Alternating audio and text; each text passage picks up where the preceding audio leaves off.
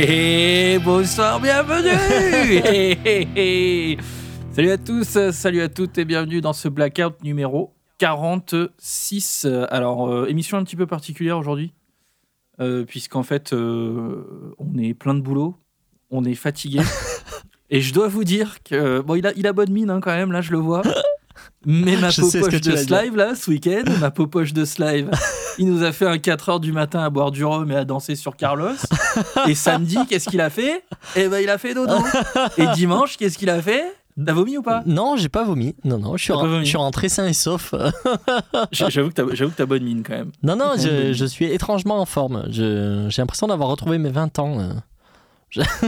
J'arrive à me remettre d'un truc pareil euh, en deux jours, ce qui est magnifique. Non, oui, par contre, samedi matin, je, je, faisais, pas, je faisais pas le malin. Samedi matin, c'était une forme euh, magnifique. Le nombre de, de- de paquets de gaviscons qui ont été euh, ingurgités. Ah, là, c'est pas moi. Pour, pour ce coup-là, pour ce coup-là, c'était pas moi. C'est vrai, c'est pas toi Non, c'est vrai. Putain, moi, je, je- je m'en suis mis plein la, plein la panse. hein. Pour parler de forme, euh, je, vous savez, je, je vous raconte ma vie hein, de temps en temps. Euh, J'ai raté le métro tout à l'heure. Ah. Euh, et donc, du coup, pour pas rater mon train, j'ai dû marcher vite. Oui. Euh, 10, 10 minutes. Je veux dire que j'ai encore mal au tibia. non, mais un truc de fou. Je suis arrivé à la gare, je me suis dit, putain, mais mec, t'es vraiment. euh, T'es vraiment le bout de la chaîne alimentaire. c'est pas. Il faut faire du Ah, bon, sport, mon petit wax. Faire du Ouais, sport. ouais, non, mais truc de dingue. Truc de dingue. Euh, bon, bref, tout ça pour vous dire qu'en fait, on a, on a préparé l'émission. euh, on va vous faire une émission. hein. Oui, oui, oui. Ce sera une émission. Voilà. Oui. On a écouté les disques. Non, on a écouté les disques. On vous a préparé un petit. euh, on vous a préparé un petit. Alors, c'est pas vraiment un dossier. hein, c'est en fait, on, au début, on s'est dit, c'est les, les 30 ans de. euh, Insanity and Genius, superbe album de Gamma Ray, Mm. euh, groupe, de, groupe de, de power metal euh, allemand, donc on en parlera tout à l'heure. On s'est dit, ben, on va parler de cet album un peu comme on l'avait fait euh, en fait pour Peace of Mind à l'époque. Yes. Et puis, euh, et puis en fait, on s'est dit qu'on avait plutôt envie de parler de Gamma Ray, au sens large. Donc on a juste pris cet alibi pour pas plus vous parler de ça en fait que, que, que, que ça de- d'Insanity and Genius. on va vous parler de Gamma Ray, on va s'écouter des titres, on va vous parler un peu du groupe. Euh, voilà, à la cool. Euh, petite, euh, petit rectif de la dernière fois, euh, parce que évidemment on continue de recevoir des mails, et on, alors on reçoit des mails de plus en plus, hein, ils prennent de la graine, hein. des petits mails de ce live dit vraiment de la merde. donc, On euh, s'est fait insulter. donc je me suis fait insulter, et, mais à raison, hein, puisque euh, je t'avais dit euh, la dernière fois que Kvelartak avait ouvert pour Metallica à Lyon en 2010. Mais pas, Mhm. mais pas du tout en fait. Est D'accord, donc je n'avais pas vu ce groupe. Non, mais par contre, a priori, ils auraient ouvert pour eux en 2017. Donc, je crois que tu étais là en 2017 également. Et donc, ça veut dire que tu as vu Quellertac en live. 2017. euh, La tournée ouais, de crois, ouais. Hardwired, euh, je crois qu'on était tous les deux. hein. Ouais, ouais, à, à Tony Garnier? Ouais, ouais, ouais, ouais. Et donc, euh, bon, voilà, ça, c'est bon, c'est je suppute. Mais euh, voilà, j'étais pas complètement euh, à côté de la plaque. Mais par contre, je crois qu'en 2010, je confonds avec High on Fire. Je crois qu'il y avait ce groupe-là Ah, en première partie ouais. de Metallica. Je crois que je confonds. Je sais pas trop pourquoi on avait vu, on avait vu euh, The, The Sword aussi, mais c'était peut-être à Bercy. Ah oui, ça c'était à Bercy ouais, en 2009. C'était à Bercy. Et oui, parce qu'on avait fait les deux dates hein, en 2009. En 2009, on avait fait les deux dates à Bercy. Ouais, C'était sympa d'ailleurs. les, les deux soirs. Ouais, c'était pas mal, ouais. C'était pas mal, on était plutôt bien placés, c'était cool. Ouais, ouais, carrément. Un peu, on s'était fait en mode vieux, un peu. hein. Ah oui, euh, Gradin, euh, Pépouze, Un peu euh, genre euh, boomer, quoi. Ah on, oui. était, on, était, on était bien. complètement. Écoute, euh, écoute euh, c'est rectifié alors. Euh, Voilà. Moi, je voulais vous parler vite fait là de des quelques sorties puisqu'il y a eu, euh, il y a eu quand même des annonces, notamment, notamment euh, prochain album de Judas Priest, Judas Priest, Oui, Invisible, Invincible Shield, le bouclier invincible. ça sort quand ça?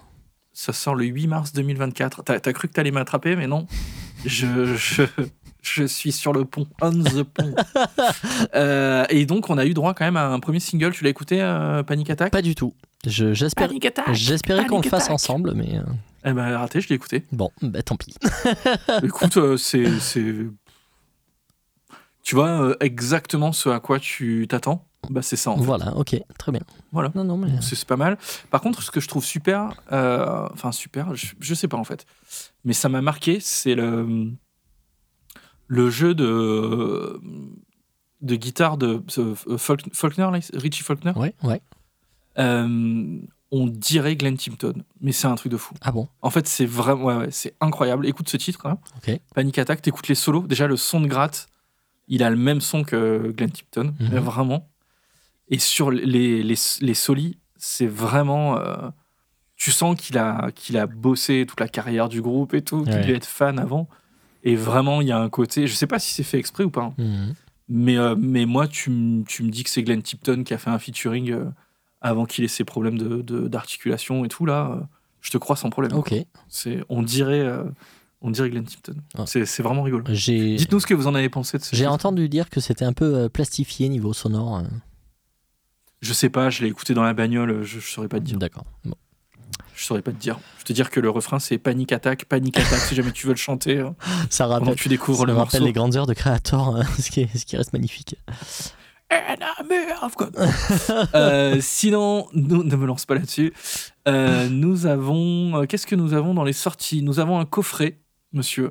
Un coffret euh, 40 ans de Shout at the Devil de Motley Crue Ah, qui oui. va sortir euh, dans 15 jours, le 27 octobre, Très bien. euh, avec du matos. Alors ça coûte quand même 160 euros. hein. ah, Donc euh, à réserver quand même euh, au big aux, fan. quoi. plus, aux plus fans, ouais. Euh, mais il y a quand même euh, des 45 tours, il y a du live, album euh, remixé, remasterisé, remasterisé pardon, Mhm. en vinyle, CD et cassette, je crois, dans la box, Ok. ce qui est utile. Euh, Il y a des tas de gens euh, bien qui ont un lecteur cassette, Wax. bien sûr. Euh, Il y a du 45 tours, euh, il y a du live. Euh, ça a l'air assez. euh, franchement, il fait envie. hein. Je ne l'achèterai pas, mais il fait envie. Euh, sinon, dans les trucs qui peuvent vous intéresser, peut-être un nouvel album de Sadus qui va sortir. Je vous en parlais la dernière fois. Mhm. Euh, donc euh, The Shadow Inside. J'ai entendu un titre. Ça va être vraiment très très très bien. Qui, qui sort quand? Le 17 novembre, monsieur. Ah, c'est bien ça. Et, euh, et puis nous avons, euh, nous avons, nous avons euh, le primordial, le primordial qui sort le 20 octobre et on vous en parlera la prochaine, hein, c'est ça? Euh, non, il est sorti déjà. Ah ouais, ah c'est peut-être la version vinyle alors qui Ah, sort, peut-être, ouais. qui a une semaine de retard. Oui, en tout cas, c'est sorti sur les 15 jours de plateformes euh, le 28 septembre ou 29 septembre, je sais plus. Non. Si, si. Ouais, non. Si, si. Si, si, bien sûr. Quelle erreur. Tout ça, euh, en fait, tu fais exprès pour faire des rectificatifs à la semaine, euh, la- à la- à l'émission d'après, quoi. Bon, alors attends, bouge pas, je vérifie. Putain. 29 septembre, paf Oh Tiens. là là, ouais, moi aussi, euh, moi aussi, je peux faire semblant de regarder comme ça. Est-ce que tu peux vérifier par contre le- la date de sortie du Kiriton Goal Parce que moi j'ai Euh, ah, le non. 17 novembre 2023 et tu sais que tu vas devoir le chroniquer, tu sais que tu. Ah oui, mais c'est prévu, passer. hein. Ah, ben voilà. Non, non, c'est prévu, je l'avais prévu dans le, dans le planning. Donc euh, tu, te, tu te calmes. Euh, non, j'ai pas la date de sortie là. Tu l'as pas Non. Bah c'est, ça doit être la bonne alors. Ça doit être ça, ça doit être, euh, ça doit être 17 novembre. Yes. 17 novembre. Euh, et qu'est-ce que j'ai encore? Un petit dernier, un petit dernier. Bah si, un truc qui me fait bien plaisir. Il y a, j'allais dire tous, mais non pas tous, mais une grosse partie des albums de Merciful Fate des années 90 qui ressortent là. Donc Ah. Into the Unknown, en vinyle? Ouais, Time. Euh, Dead Again euh, non, Dead Again, euh, je sais pas pourquoi il y est pas, D'accord. mais il y a Nine. Ah. Euh, et il y en a un dernier, bah, celui qui manque dans la, dans la série. To the Shadows, je sais pas quoi. In the Ah, Shadows. Shadows. Peut-être, ouais. Peut-être In the Shadows, ouais. Enfin bon, vous irez vérifier. Il est, ces- il est toujours question d'ailleurs de faire une émission sur ces albums là. hein. Bah ouais, j'aimerais bien, ouais. J'aimerais bien qu'on fasse ça. Ouais, ouais. Euh, on va s'organiser ça, faut qu'on se les réécoute. un- Moi, je, je les écoute tout le temps, donc, euh, Mhm. donc, euh, donc ça va. Je sais que tu les as eu écouter euh, pas mal aussi à une époque. Ouais, il faudrait euh, que je me les achète. J'ai Nine, je, je- je connais très bien Nine. Et j'ai Dead Again aussi, mais les trois autres, je les ai pas. Into the Unknown, euh, dans ton malheur, je pense que je l'ai en double. Oh Ou c'est in, the In Shadows, peut-être que j'ai en double, je sais plus. Euh, à vérifier. Et les autres se trouvent quand même. hein. Ils ont été pas mal, euh, pas mal réédités, tu devrais arriver à les trouver. Yes, impeccable. On passe aux chroniques. Allez, go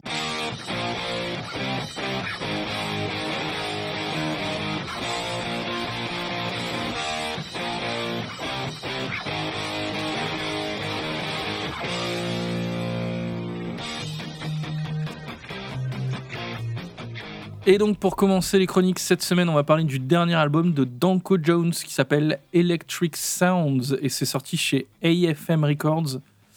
Euh, Danko Jones, alors pardon, personnellement euh, Danko Jones je connaissais pas. Je pense les avoir vus en live quand même euh, une fois ou deux ou plus pour vous dire comme ça m'a marqué. Mais j'ai une très mauvaise mémoire donc. Euh, à ta décharge, c'était euh, c'était dans un énorme festival. euh, C'était à je, Wacken. donc, je, euh, je pense que ouais, ça doit être euh, avec Hun sûrement que, que je les ai vus. Donc, vu le nombre de groupes que tu as vus et vu l'état de sécheresse dans lequel tu devais être, sûrement. sûrement. Euh, donc, euh, Jones, c'est des Canadiens. C'est un trio. Ils sont de Toronto, dans l'Ontario. bravo. Formés euh, formés, euh, 1996. Euh, a priori, alors je connais pas bien, mais j'ai l'impression que le line-up est stable. Ok. Euh, et là, on doit être. euh, alors, je, je suis pas sûr, hein, mais aux alentours- pas loin de 10 albums, quoi. Euh, pas loin de 10 albums. Personnellement, je ne connais pas les albums. Ouais. Donc euh, voilà, ça a été une découverte pour moi. Qu'est-ce que tu connaissais toi ou pas? Euh, très très mal. euh, De très loin. Oui, de très loin, en effet. J'avais entendu euh, quelques extraits, en fait. euh, notamment, il y a un album tout blanc, là, je sais plus comment il s'appelle. Et euh, je me rappelle, il y avait un morceau qui était sympa dessus. Et je me rappelle, à l'époque, j'enseignais la guitare et je, l'avais fait, j'avais fait bosser ce morceau à des, élèves. Donc voilà, donc du coup, c'est un peu le seul truc que j'avais que j'avais avec Danko Jones. Donc là, du coup, ce nouvel album, bon, j'ai vu qu'il sortait, donc j'ai mis ça dans nos chroniques en me disant, bah tiens, un petit truc léger, quoi. Euh, et en effet, euh, en effet, euh, c'est totalement ça, quoi. C'est léger. Clairement, bah, ça invente pas la poudre. hein. C'est potentiellement le même album que tous les autres, mais il n'en reste pas moins que le disque est quand même, je trouve, extrêmement plaisant à écouter. Il n'y a que des, des titres de 3 minutes en moyenne. la durée totale excède pas 36 minutes. c'est mangé vite fait. Ça rentre dans le crâne quasi instantanément. euh, C'est vrai. Enfin, il y a- il y, a tous les ingrédients pour passer un bon moment. Perso, moi j'ai passé du coup bah, à peu près trois semaines à l'écouter assez régulièrement sans trop m'enlacer. Même si maintenant, bon voilà, ça y est, ça commence à, je commence à plus trop avoir envie de l'écouter parce que je- j'ai j'ai dû l'écouter une bonne dizaine de fois. Euh, voilà, moi je trouve qu'il y a quand même pas mal de savoir-faire en songwriting et l'arrangement. Euh, C'est simple, mais c'est diablement efficace. Euh, je dirais que c'est simple, mais que c'est loin d'être facile. Euh, je pense que le groupe se, se contente pas d'écrire euh, 10 titres à la volée et d'enregistrer dans la foulée un disque. À mon avis, pour arriver à ce résultat, à mon avis, ils écrivent beaucoup de chansons, dont la plupart finissent euh, peut-être à la poubelle, et qu'il y a Ouais, une y a moyen. sélection assez drastique euh, pour les chansons de l'album. En tout cas, c'est ce que j'imagine, puisque je je, je, je connais pas du tout leur, leur manière de faire. Mais en tout cas, Comment je- tu qualifierais leur style? Bah écoute, euh, c'est entre le hard rock, un peu à la Thin un peu moderne, et le, et le punk à roulette en fait. Euh, c'est un- je trouve que c'est un espèce de, d'hybride entre les deux quoi. Euh, donc très mélodique. Avec un côté fun. hein. Il y a un côté très fun, en ouais. surface. Oui, oui, c'est vrai, ouais. Oui, oui, C'est rigolo quoi. Oui, oui, exactement. Euh, voilà, il y a un joli travail aussi sur les voix, je trouve. Euh, il y a des doublages, des chœurs qui sont parfois même bien cachés, tu vois, mais qui font, euh, qui font vraiment de l'effet. Euh, le, le morceau Do You Want to Get, to Get High, euh, il y a des petits chœurs sur le refrain, mais qui sont très loin en fait et qui. Enfin voilà, ça, ça vient texturer un peu les voix. C'est très bien produit. c'est ni trop ni pas assez. C'est bien équilibré. Voilà, mes titres préférés c'est Get High, Electric Sounds, Let's Make Out aussi que j'aime beaucoup. Après, voilà, pas tout qui est bien. hein. Staff Competition, j'aime pas trop. I Like It, j'aime pas Ouais. trop. Ouais. Voilà. Euh, écoute, euh, c'est un disque vraiment sympathique en fait, euh, plutôt bien fait. Et je me dis ça doit être excessivement cool en live. Je pense que, enfin, clairement, sur album, ça fait déjà bien taper du pied. Mais alors en live, tu dois passer un bon moment. Et je crois savoir qu'ils sont assez rigolos. Que le, enfin, en tout cas, le guitariste-chanteur, je crois qu'il est assez marrant en live. Donc voilà, je pense qu'il y a une bonne énergie. Et ça m'a fait plaisir en tout cas de, de découvrir un peu euh, ce groupe-là. Écoute, euh, moi, moi j'ai trouvé ça pas mal. Après, euh, en fait, j'ai j'ai pas envie d'y revenir. Quoi. Ouais. J'ai pas envie d'y revenir. Pourtant, euh, pourtant, ça peut être mon rayon quand même. Euh, tu vois, enfin, je suis beaucoup plus justement le trip euh, punk à roulette et tout. euh. C'est c'est des choses qui me plaisent énormément, pour le coup. Euh, mais je sais pas, il y a des trucs qui m'ont dérangé. Il y, a des y a des compos que j'ai trouvé vraiment nuls, genre, euh, genre nuls, quoi. Mhm. Genre, genre vraiment trop facile, euh, limite putassière, alors que alors qu'il y, en a d'autres qui sont très bien, tu vois. Mhm. Et, et ces, ces, ces morceaux-là m'ont vraiment énervé, en fait. M'ont vraiment énervé et m'ont gâché un peu le plaisir du truc, quoi. Euh, après, je, je pense que. Alors, je suis d'accord avec toi, c'est c'est quand même très bien fait.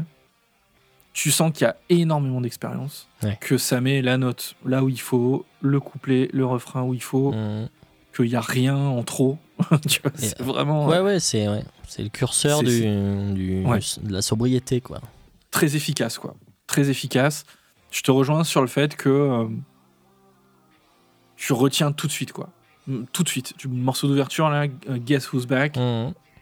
Euh, une écoute, t'as le morceau dans la tête. Me, Donc ça- motherfucker Voilà, ça.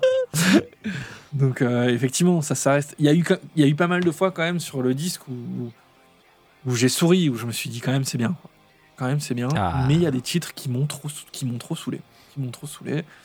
Ça m'a pas donné envie de creuser. Après, alors j'ai retrouvé le titre de celui dont tu parlais, là, qui est effectivement très bien classé. Ça s'appelle Sleep is the Enemy. Ah oui, c'est ça.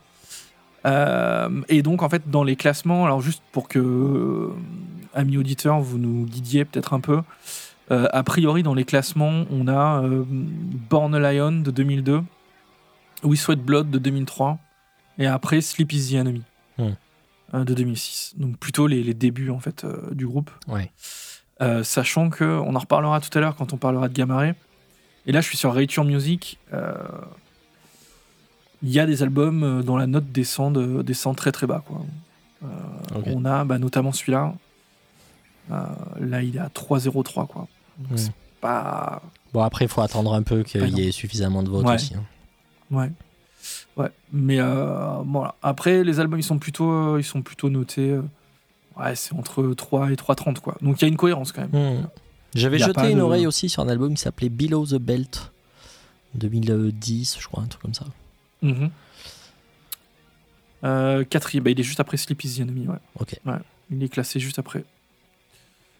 Donc ça a l'air, euh, ouais, t'as dû écouter des albums qui sont plutôt, euh, qui sont plutôt les meilleurs, je pense, Ouais. de la disco. hein. Oui, sûrement, j'avais dû, j'avais dû choper enfin, les, les trucs les plus réputés. Quoi. Euh, donc, je sais pas trop quoi vous dire. hein. Je sais pas trop quoi vous dire. Je pense que c'est un album qui plaira aux fans de Danko Jones, euh, probablement, puisque Mhm. ça a l'air de ressembler beaucoup à ce qu'ils font. J'ai l'impression que c'est le genre de groupe, de toute façon, qui sort des albums aussi pour se donner un prétexte pour tourner. Mhm. parce que ça a l'air d'être leur grande force. Euh, de ce que j'ai lu, effectivement, euh, j'abonde dans ton sens. Ils sont très réputés pour le, pour le live. Euh, donc, euh, donc voilà, je sais pas. Je, je- en fait, je pense que ça plaira aux gens qui aiment le groupe. Et ça peut plaire à plein de gens, tous les gens qui aiment le hard rock fun, en fait, euh, qui se prend pas la tête euh, et qui va pas. Moi, je trouve. Alors, je sais, je sais plus qui. euh, on en a parlé un petit peu euh, sur Facebook, je pense, de d'Uncle Jones. On a dû évoquer le truc.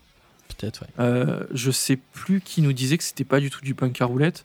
Ah Moi, oui. j'entends quand même. hein. J'entends quand même. euh, si, si, j'entends euh, Bad Religion en plus fun. Ouais, euh, ouais. J'entends euh, J'entends les Foo Fighters, euh, j'entends. Foo Fighters, ouais, bien sûr.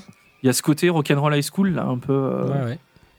Même dans les textes, hein, même les titres des chansons et tout. Euh, Let's Make Alors Out c'est sûr que ça, oui, hein, on peut pas l'étiqueter euh, euh, punk, euh, punk rock ou même hardcore mélodique, on peut pas étiqueter comme ça, mais euh, il y a clairement une influence. Il y a des marqueurs. Ah oui, putain, à fond. Il y a des marqueurs dans les chœurs déjà. Tu parlais de, tu parlais des chœurs. Mm, mm. Il y en a, il y en a de partout. Quoi. Les mélodies. Euh, Non, non, ouais, les, les riffs, euh, L'efficacité, les- enfin, ça, ça se rapproche quand même, euh, quand même beaucoup de, beaucoup de ça. Après, peut-être que les connaisseurs ont un autre, euh, il y a peut-être un autre terme euh, pour désigner ça aussi hein, qu'on maîtrise pas. hein. Mm, oui, peut-être. Euh, fais voir ce qu'ils disent sur sur Nature Music, ce qu'ils parlent de. ouais, du style, ouais. si- Est-ce qu'ils donnent, est-ce qu'ils donnent les styles sur Nature Music? Je suis Euh, pas certain. si, hein. si, donne les styles, ouais. Alternative rock, Ok, hard rock et alternative rock. ils disent. ouais. Ok, ça me, Ouais. ouais, ça me semble un peu euh, court, mais ok. Euh, ouais, non, ils en disent, euh, ils en disent pas plus. Et il n'y a pas. Alors, il y a peut-être un truc si qui peut nous aider. Euh, si je vais là, alors, Donc on- là, je suis sur, je suis sur Discogs. Ça, c'est un petit tips si jamais. Ça, moi, ça m'a aidé des fois. Mhm. Vous allez sur un album sur Discogs, sur la version PC hein, par contre, la version ordinateur. Ouais. Et en bas de la fiche d'un album, en fait, il y a les recommandations. Yes. Recommandations qui sont basées. Alors, on pourrait croire que c'est simple et tout, mais pour connaître extrêmement bien le moteur qui, qui a derrière Discogs, euh, c'est pas simple du tout. C'est basé en fait sur euh, les historiques de navigation des, des gens qui regardent cet album, euh, sur les collections, les gens qui ont cet album ou ce groupe en collection, qu'est-ce qu'ils collectionnent également, etc. Donc c'est quand même souvent une bonne passerelle pour découvrir des trucs. Tout ça pour vous dire que nous avons donc, mis à part du Danko Jones, nous avons du ACDC Oui. et nous avons du Iron Maiden, mais nous avons beaucoup, beaucoup, beaucoup de Danko Jones quand même. Hmm. Euh, et on va pas, ça va pas flirter vers euh, du NoFX ou du Bad Religion, je ne sais quoi. Donc euh, Étonnant, ouais. effectivement, peut-être que Ah, CDC, ça va, on voit l'affiliation. mais- là il me monte, euh, il me remonte, euh, c'est rigolo. Il me remonte un Greta Van Fleet, pourquoi pas. Il me remonte un Alice Cooper. Il me remonte Trash d'Alice Cooper. Donc bon, euh, voilà en gros hein, ce qu'on peut dire sur Danko Jones. euh, moi j'ai pas de, j'ai pas de dents contre cet album. hein. Ça m'a pas plu de dingue, mais euh, Bon, tu étais chiffon quand même ce week-end hein, quand on en a parlé. Eh, Ouais, Qu'est-ce que c'est que cette merde? Je veux pas, je veux pas revenir sur. Euh, Il y a un temps pour tout. Je me donne- on était en train de faire une petite balade sur la digestion. euh, J'avais un mal de crâne et pas de doliprane du tout sur moi. On sortait du resto, j'ai même pas bu de vin à table pour te dire. Bravo. Bon, j'ai c'est sûr que même si pas tu- été à table du, du tout. Hein, donc... Ouais, voilà. Donc pour que ce soit complet, on se lève le matin, c'est live, on va aller au resto. Non, je vais non. plutôt dormir, allez-y sans moi. Euh. C'était horrible. Bon, bref, on passe au deuxième euh, album.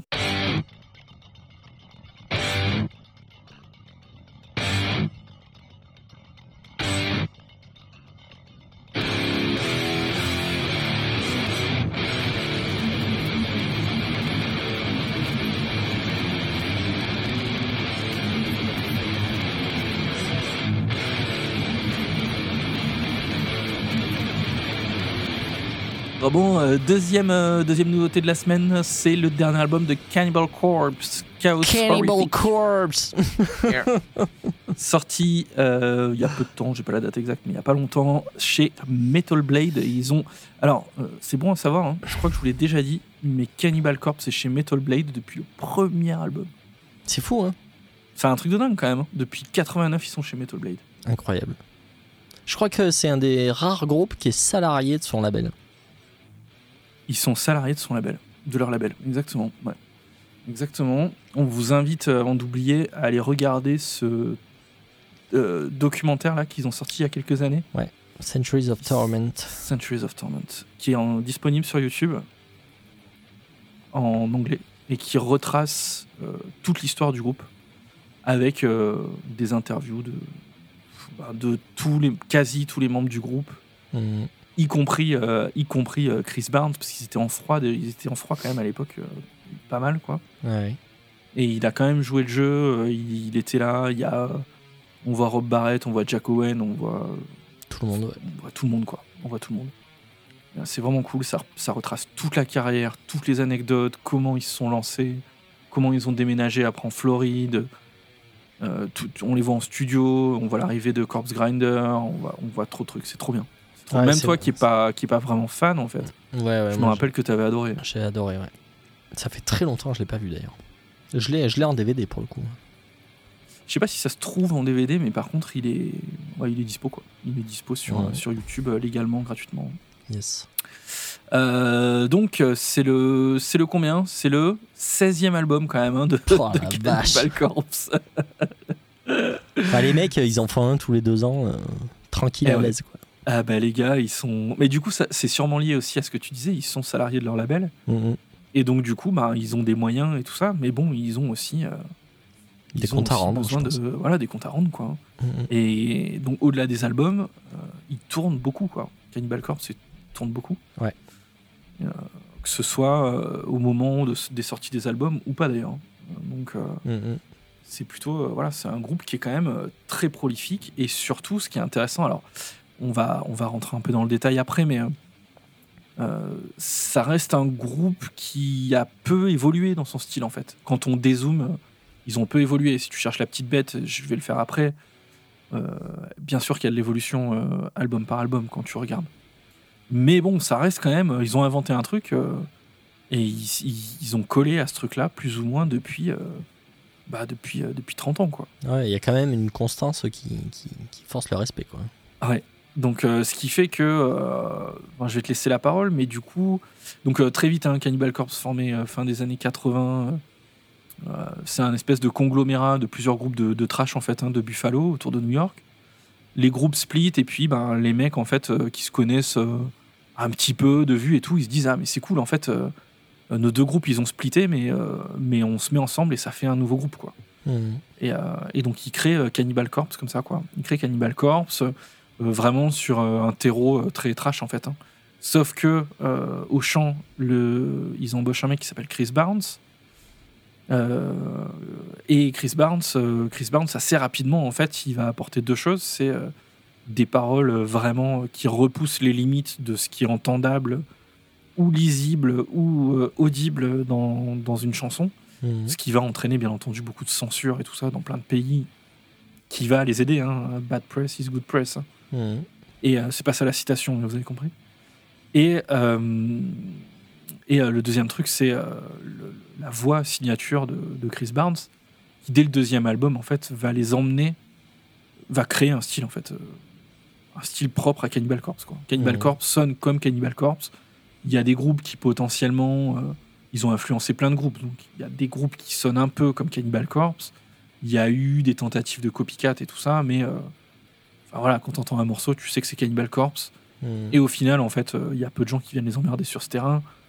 Et c'est vrai que ben, Chris Barnes, il a mis euh, à partir de Butcher That Burst, là, il y a le côté euh, signature dans la voix extrêmement grave, extrêmement violente pour du death metal de l'époque, où les voix avaient plutôt tendance à être des voix qui étaient encore.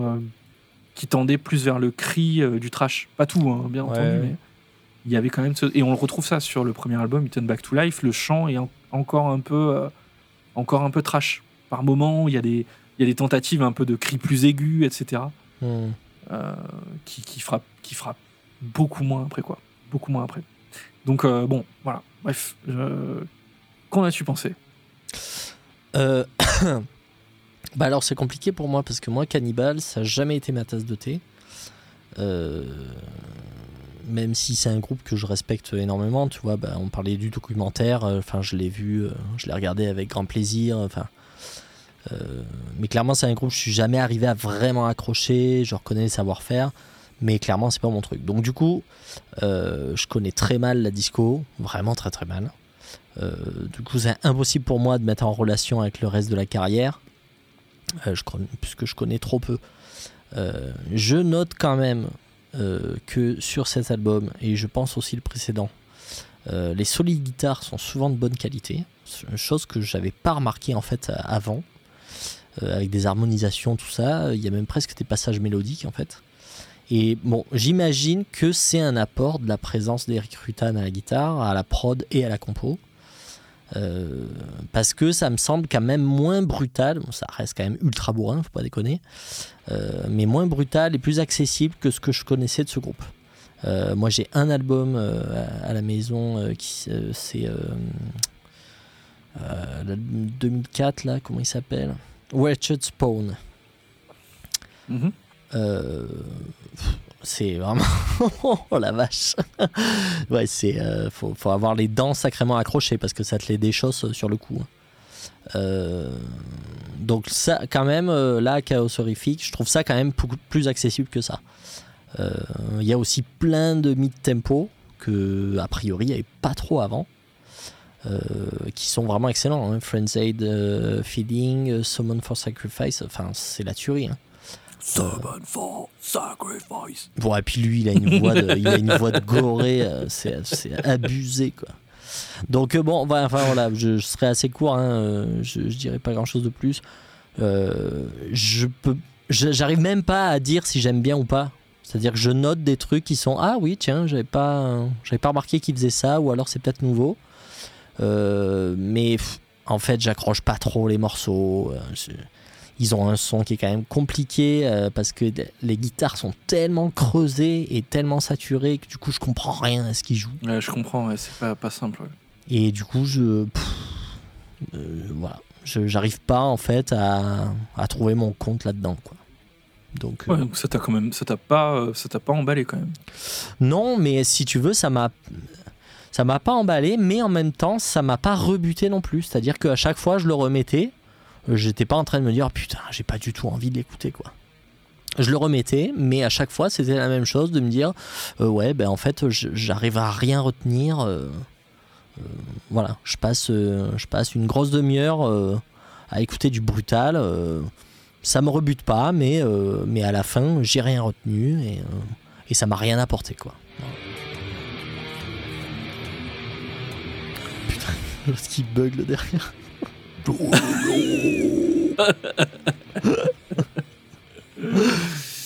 Euh, pff, que, te, que te dire, que te dire, que te dire.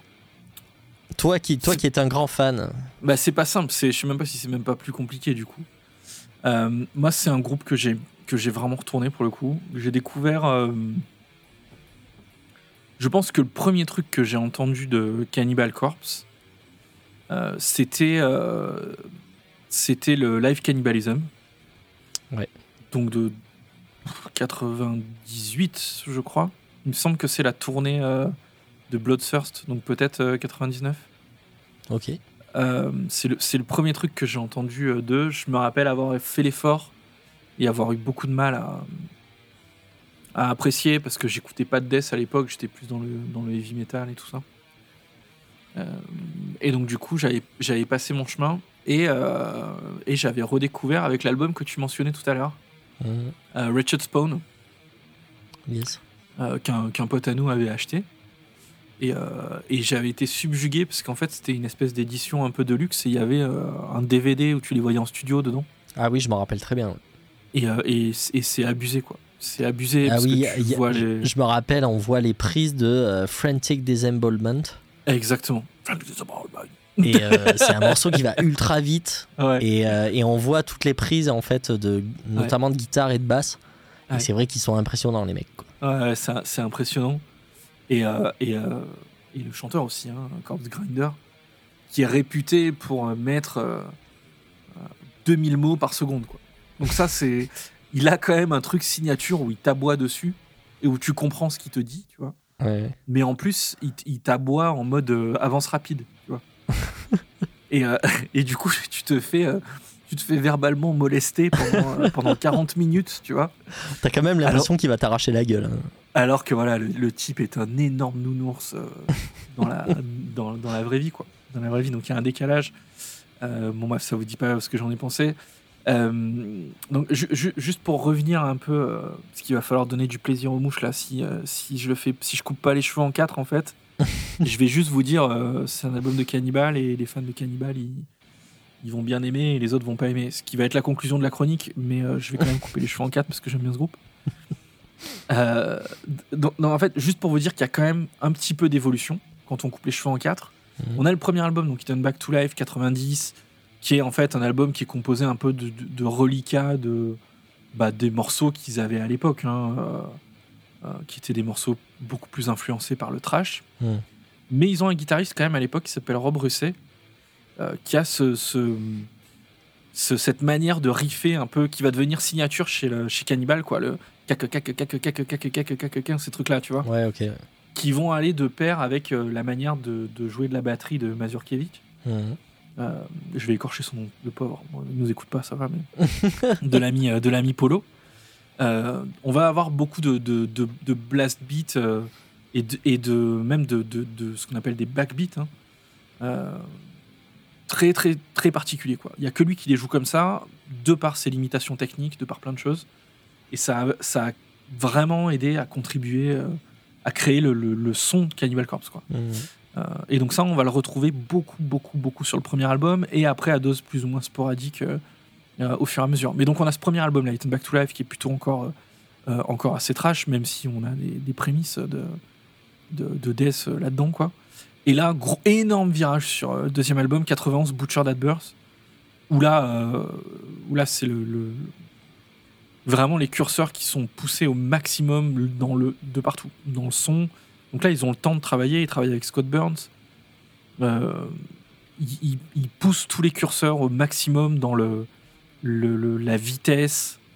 Euh, ils détunent les guitares. Mhm. Euh, ils ont plus de temps en studio quand même pour, euh, pour assurer des prises. C'est beaucoup plus complexe. Ils commencent à mettre des mesures composées. Il y a, euh, le- le- les paroles deviennent de, de pire en pire. Euh, et surtout, c'est Chris Barnes qui prend en fait le, le relais, hein, parce que c'était pas lui qui les écrivait avant, ou très peu. Mhm. Et là, en fait, il dit mais si, moi je veux, c'est voilà, je veux écrire les paroles. Et les mecs lui disent ouais, vas-y. Et là, il apporte un truc vraiment euh, gore au-delà du gore en fait, Mhm. grand guignol, euh, mais qui nécessite quand même une certaine prise de recul. Ça va bien évidemment jusque jusque dans les artworks aussi, hein, qui sont extrêmement violents Mhm. et extrêmement choquants pour quelqu'un qui n'a pas de recul, si tu veux. Ah oui, c'est du 8 millième degré, mais en effet. c'est- Exact, exactement, exactement. Euh, donc bon voilà, il, il- euh, Cannibal dès le, dès le deuxième album en fait va euh, entrer dans sa seconde période qui est la période vraiment euh, euh, je crée le son Cannibal Corpse et ça ça va durer quand même sur euh, Butcher That Burst, Tomb of the Mutilated euh, et The Bleeding donc en 94 qui pour moi est le chef-d'œuvre hein, de Cannibal Corpse. C'est vraiment le meilleur album si vous devez en avoir qu'un, ce sera celui-là. Mhm.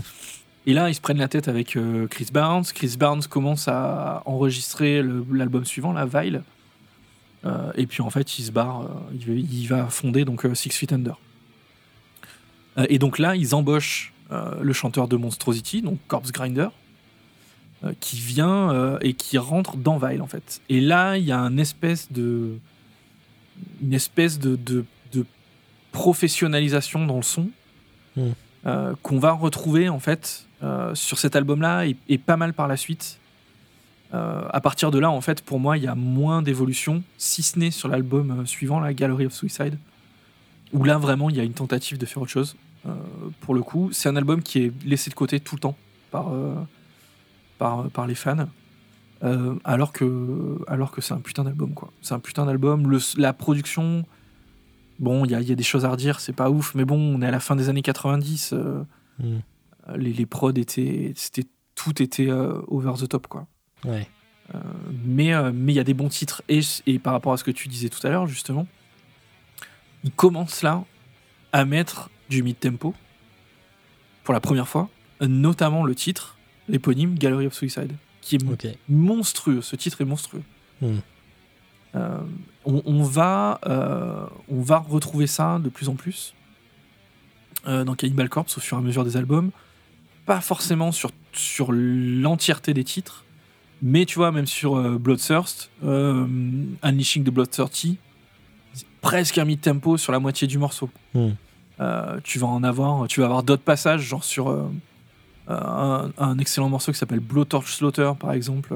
Sur, euh, sur Kill, tu vas avoir, euh, euh, j'ai oublié le titre, mais tu as, aussi un ou demi tempo. Euh, L'éponyme Evisceration Plague en 2009, pareil. Donc Mhm. tu vois, de, en fait, petit à petit, euh, ils arrivent quand même à. Ils sortent, si tu veux, du, du 10 000 à l'heure en permanence Mhm. pour aller vers autre chose. Et là, en fait, où vraiment tu as raison, c'est euh, donc depuis quelques années, ils enregistrent avec Eric Rutan. Mhm. Et depuis que l'autre guitariste, la Pat O'Brien, a fait de la merde il y a 3 ans ou 4 ans, là, je sais plus, il a pété un plomb, Mhm. euh, on a le duo de guitare, du coup, Eric Rutan et Rob Barrett. Ouais. Et là, pour moi, c'est euh, euh, malgré, le fait, malgré le fait que j'adore tout ce qu'a fait Cannibal, pour moi, là, c'est le, le- c'est la Dream Team. quoi. C'est vraiment euh, Rutan, pour rappel, pour ceux qui connaissent pas bien le, le death. Donc, il est producteur, bien évidemment, mais c'est un guitariste euh, qui avait fondé le groupe Eight Eternal, qui est un groupe de death euh, euh, très américain, mais quand même qui a une patte extrêmement sombre, un peu comme on peut retrouver sur Immolation, par exemple, ou ce genre de groupe. Ouais. Euh, et qui a, euh, qui a quand même vraiment une approche dans la composition. Rutan a joué aussi sur, avec Morbid Angel, hein, sur, à l'époque de Domination, là, en 95. Mhm. Et il y a plein de ponts à faire en fait. Quand on écoute aujourd'hui les titres qui ont été, qui ont été écrits par Rutan sur cet album-là, Mm. euh, donc tu t'en as mentionné tout à l'heure, hein. il a écrit euh, Frenzied Feeding, il a écrit Blood Blind qui est monstrueux, euh, et il a écrit le dernier, le dernier morceau de l'album qui est très bien aussi, qui s'appelle Drain You Empty. Ouais. Et ces titres-là, en fait, c'est clairement des titres où on entend la patte Rutan, quoi. Où là, d'un coup, t'as plus le côté fun. Hmm. C'est- pas drôle, quoi. C'est juste, euh, c'est juste euh, nauséeux, Ouais, euh, c'est presque malaisant. ouais. poisseux, ouais. ouais, Mm. voilà. Il y a le côté poisseux avec de la dissonance dans les guitares et tout. Hmm. Euh, beaucoup plus exacerbé que quand c'est quand c'est les autres qui composent en fait. Ouais. C'est quelque chose qui m'a beaucoup plu sur le sur l'album aussi, c'est le fait que eh ben ce groupe-là mine de rien, euh, ils ont une manière de travailler qui fait que euh, tout le monde compose, tout le monde amène des titres et ça c'est vraiment cool parce que pour le coup on voit la patte sur l'album de même s'il y a du lien entre les entre les morceaux bien évidemment. Mais on voit le on voit la patte. Donc on a on a Webster hein, le bassiste qui bien évidemment lui euh, est ultra euh, ultra prolifique hein, comme d'habitude. Donc qui a, qui a fait euh, trois ou quatre morceaux sur celui-là. Euh, mais on a aussi Rob Barrett l'autre guitariste qui a fait aussi trois titres sur l'album qui sont à la réécoute des titres que moi j'adore. Donc il y a le morceau que tu évoquais là Summon for Sacrifice. Hmm. il y a le morceau Vengeful Invasion et qui est un peu moins bon et il y a le morceau Pitchfork Impalement donc euh, empalement à la foufourche quoi. donc là en fait là on parle. Là on parle. Donc euh, voilà. Celui-là est euh, celui-là était fun et celui de Webster aussi là est, est marrant le, le, rictus pestilentiel euh, c'est sympa je trouve que le morceau euh, fracturé et refracturé est présent aussi. Donc bon si tu veux en fait euh, je trouve ça vraiment cool parce que ça apporte quand même quand tu connais vraiment le groupe ça apporte de la diversité dans le dans l'album. Maintenant euh, il faut pas non plus euh, se voiler la face avant de parler de, de Polo. C'est le même album que enfin dans les grandes lignes c'est le même album que que, que celui qu'il y avait avant quoi Ouais. j'ai oublié le nom Violence Unimagined euh, ouais, voilà, Violence Unimagined, euh, qui, était, euh, qui était le même que, que l'album d'avant, quoi. Euh, que Skeletal Domain, qui était probablement le même que celui d'avant aussi, tu vois. Hmm. En fait, moi, le, le problème que j'ai avec Cannibal Corpse, c'est que. euh, donc, c'est un groupe que j'adore. Quand il y a un disque qui sort, je l'achète, quoi qu'il arrive. Je le ponce, mais je ne réécoute jamais ces disques, en fait Ouais. Je ne les réécoute jamais. Je passe un bon moment, mais en fait, je suis incapable si tu me mets un titre. Après, euh, sauf, je- en fait, je pense que j'en suis capable jusque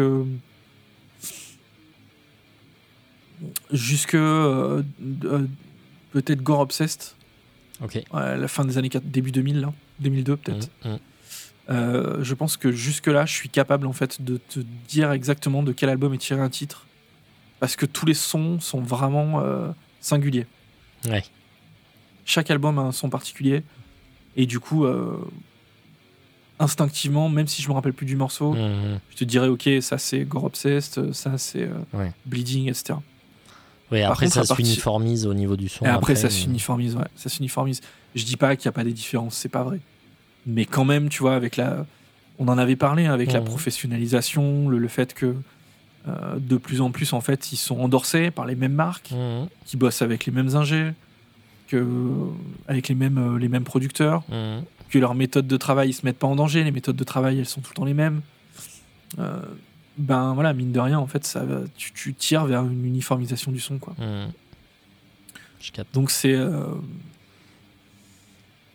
d'un côté c'est euh, d'un côté c'est c'est rassurant, je pense pour les fans. D'un autre côté, je vois pas ce que vers quoi il pourrait évoluer, Hmm. si ce n'est plus de technique. Mais c'est là où pour le coup, je voulais évoquer le cas de le cas de, de Mazurkiewicz, donc le batteur. Hmm. Euh, les mecs là, ils vont avoir 60 balais, je pense. Euh, c'est- compliqué là quand même Ah euh, ouais. physiquement. Physiquement, c'est compliqué. Déjà, Mazurkiewicz n'est pas un très bon batteur du tout. Hmm. En revanche, il a une patte. C'est- En fait, c'est le syndrome Lars Ulrich, hein. Il a Mhm. une patte, euh, je le reconnais. Tu sais que c'est lui qui joue parce que je te faisais marrer tout à l'heure parce que je blastais comme ça avec euh, Mhm. les deux mains. euh, Hmm. il a une manière de blaster avec la caisse claire sur tous les temps. Enfin, un truc trop bizarre. Et, et il fatigue le polo, quoi. Et là, tu le sens, en fait. Tu- alors, alors, très bon point, c'est que souvent, c'est pas recalé. C'est-à-dire que je pense qu'en fait, euh, ils ont fait ça à l'ancienne. Hmm. Il a fait euh, 10 prises, ils ont pris la meilleure, tu vois. Hmm. Mais il y a des passages où il n'y arrive pas. hein. Clairement, euh, parfois il y a du tempo qui bouge, parfois, il fait des trucs sur le charlet. Tu te dis, putain, mais Ah, c'est incompréhensible. c'est incompréhensible en fait. Tu vois, il y en a pas un qui est dedans. quoi. Donc ça passe parce que tu es dans une. euh, Tout va trop vite et tout, donc ça passe. Mm. Mais, mais, mais du coup, ils vont tendre en fait plus, je pense, vers euh, peut-être des morceaux plus à la rutane justement. Mm. Les tempos vont baisser et où ils vont aller vers plus de, ben, plus de mid-tempo, plus de de- d'ambiance, tu vois entre guillemets. Euh, mais je les vois pas, je les vois pas refaire un album avec euh, avec du titre full speed tout le temps quoi. Je pense qu'ils peuvent plus le faire. Sans tricher, ils peuvent plus le faire. Mm. Après, Donc, voilà, c'est comme on disait pour, pour Danko Jones, peut-être que aussi, euh, ben, je pense que c'est un peu le, la même sauce pour tous les, tous les vieux groupes aussi. hein. Peut-être que aussi euh, les albums sont des prétextes pour tourner et qu'en fait, euh, surtout euh, là où ils font le beurre, c'est sur les tournées et c'est là où ils s'éclatent le plus. Et, et bon, euh, composer des nouveaux morceaux, c'est peut-être euh, euh, presque accessoire, donc ils font un peu toujours les mêmes. Et, Écoute, je, je sais pas. Après, euh, je veux, en fait, je veux pas faire euh, passer un message. Je veux pas que vous vous disiez que l'album est pas bon, parce qu'en fait, c'est pas ce que je pense. Mm. Euh, Il n'y a pas de titre euh, qui soit des, des chefs-d'œuvre, mais il n'y a pas de boost non plus, quoi. Ouais, ouais. C'est c'est c'est exactement ce à quoi tu t'attends pour un album de Cannibal Corpse. En connaissant très bien le groupe, tu vas aller choper des, des choses intéressantes en grattant, en fait, en te disant ah tiens ouais là ça sonne plus rutane, Mm. ah tiens là ça sonne barrette, etc. Donc euh, il y a quand même il y a quand même de l'excitation. J'ai j'ai beaucoup aimé le disque, je l'écoute encore, euh, je découvre euh, je découvre encore des trucs, etc.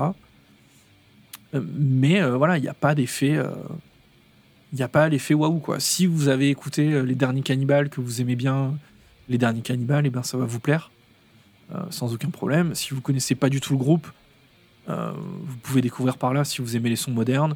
Si vous aimez plutôt le son un peu vintage, écoutez peut-être euh, euh, Tomb of the Mutilated ou The Bleeding par exemple quoi. Mm. Mais euh, bon voilà, rien de rien de révolutionnaire sous le soleil.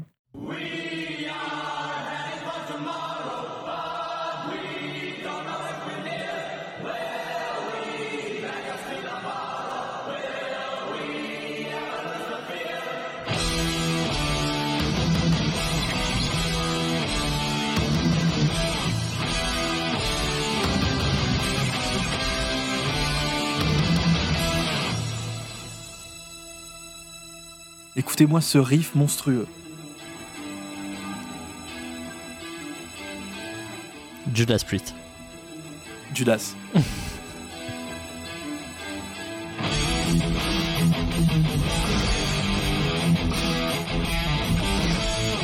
C'est vrai qu'on dirait euh, Victim of Changes et tout ça en fait. Grave, grave. Morceau qu'ils ont repris d'ailleurs, hein, Victim of Changes, on en reparlera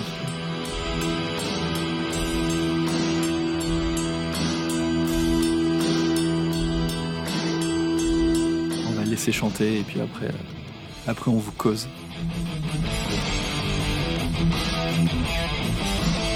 Putain, c'est vrai qu'il est excellent ce riff. Ah c'est trop trop. Bon,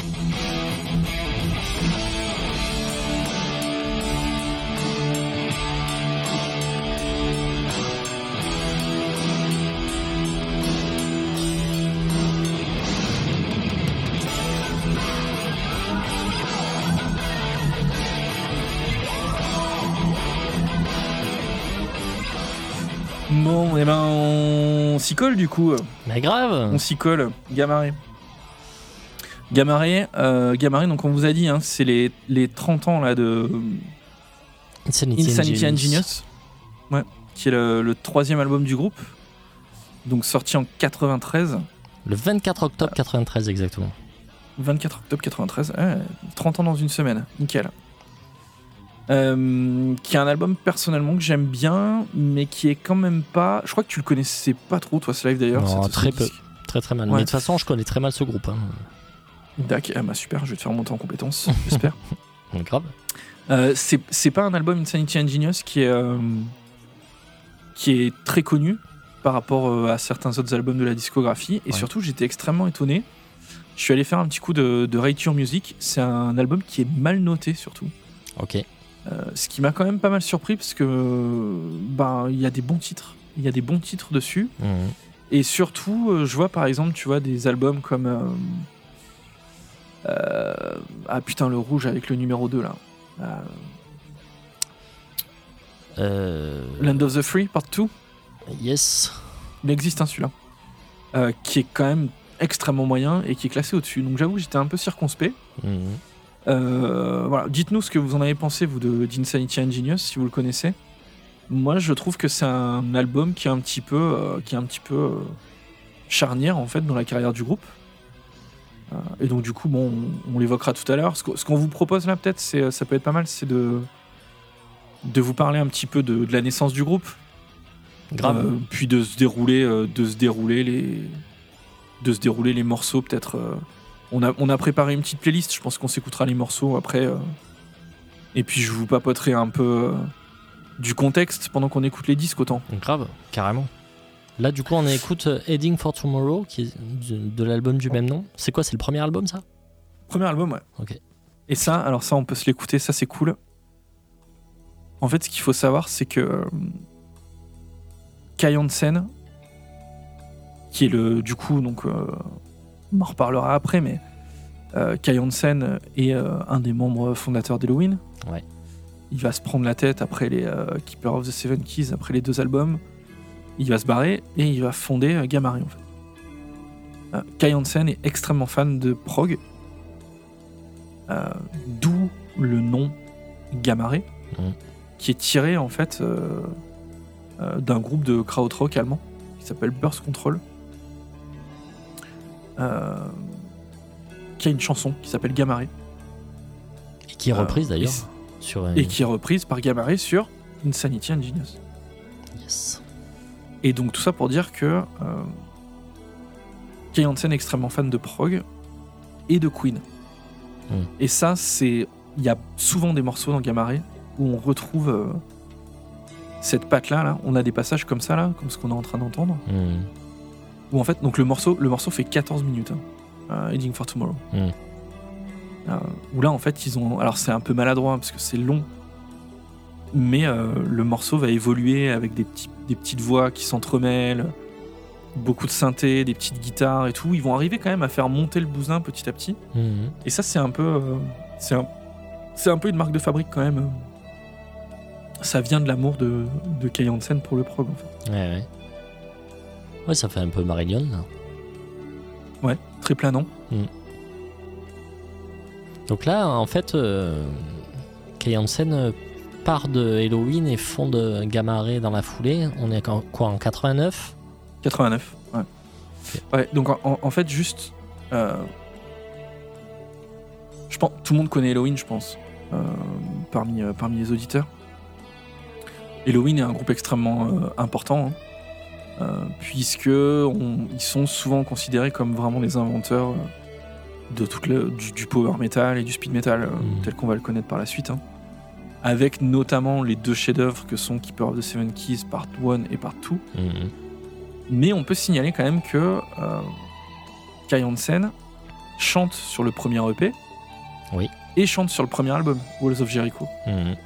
Il chante pas extrêmement bien d'ailleurs. Et surtout, il a du mal à l'époque à jouer et à chanter en même temps. Et c'est pour ça en fait qu'ils vont se mettre en quête euh, euh, d'un chanteur et qu'ils vont choper le, le brillantissime Michael Kiske, qui pour moi est un des meilleurs chanteurs de heavy metal de tous les temps. euh. Ah, voilà, je vous en parle à chaque fois. Écoutez tout ce qu'a fait Michael Kiske, ce type est abusé quoi. Euh, notamment, vous écoutez Keeper of the Seven Keys Part 2. C'est monstrueux. Ouais, c'est Monstrueux. excellent. Et donc, euh, alors dans Halloween, euh, Kai Hansen au départ chante et joue de la guitare et compose beaucoup. Et après, ils vont quand même se splitter le- la, le- la composition entre. Donc, il y a lui qui compose, il y a Michael Weikat qui compose beaucoup, l'autre guitariste, euh, et Michael Kiske aussi compose. Euh, compose pas mal. Donc, tous les trois se, se divisent en fait le- le- les compositions, ce qui donne des albums extrêmement équilibrés, hein, comme les deux Keepers. Ouais. Euh, sachant que le deuxième keeper, je crois que euh, Michael Weikat a Michael Weikas, même si on veut faire un allemand. Ça c'est cool. Tu vois là, comme ça repart. Mhm. Donc Vaikat en fait composait beaucoup plus euh, sur le... à partir du partout. Je sais pas trop pourquoi ils se prennent la tête avec, avec Kai Hansen. Mais je sais que c'est chaud avec le groupe et c'est chaud avec le label aussi. Mm. Ouais, donc je pense qu'ils étaient chez Noise à l'époque. Ouais, ils, sont Et donc, mana- euh, ils sont managés par euh, Sanctuary. Voilà. Et je pense que euh, le père Smallwood les a signés justement pour les défoncer, quoi. Ah ouais? Ouais, pour pas faire concurrence à Maiden, quoi. Ah putain, c'est monstrueux. Je savais pas cette. euh, je connaissais pas cette anecdote. Mais je sais plus où j'ai lu ça. Je crois que c'est dans un hein. Je crois que c'est dans un rockard de, il y a pas si longtemps, quand ils avaient quand ils avaient sorti le leur dernier album. euh, je crois qu'ils avaient fait un dossier ou un truc comme ça, ou je sais plus. Et, euh, et il était mention de ça, quoi, de, de cette histoire que Smallwood euh, aurait quand même. le- je, je te- je peux même te citer la phrase Smallwood les aurait pris sous son aile pour mieux les leur couper. Ah putain, d'accord. Donc je pense que oui, ça a dû, ça a dû faire des tensions du coup, forcément.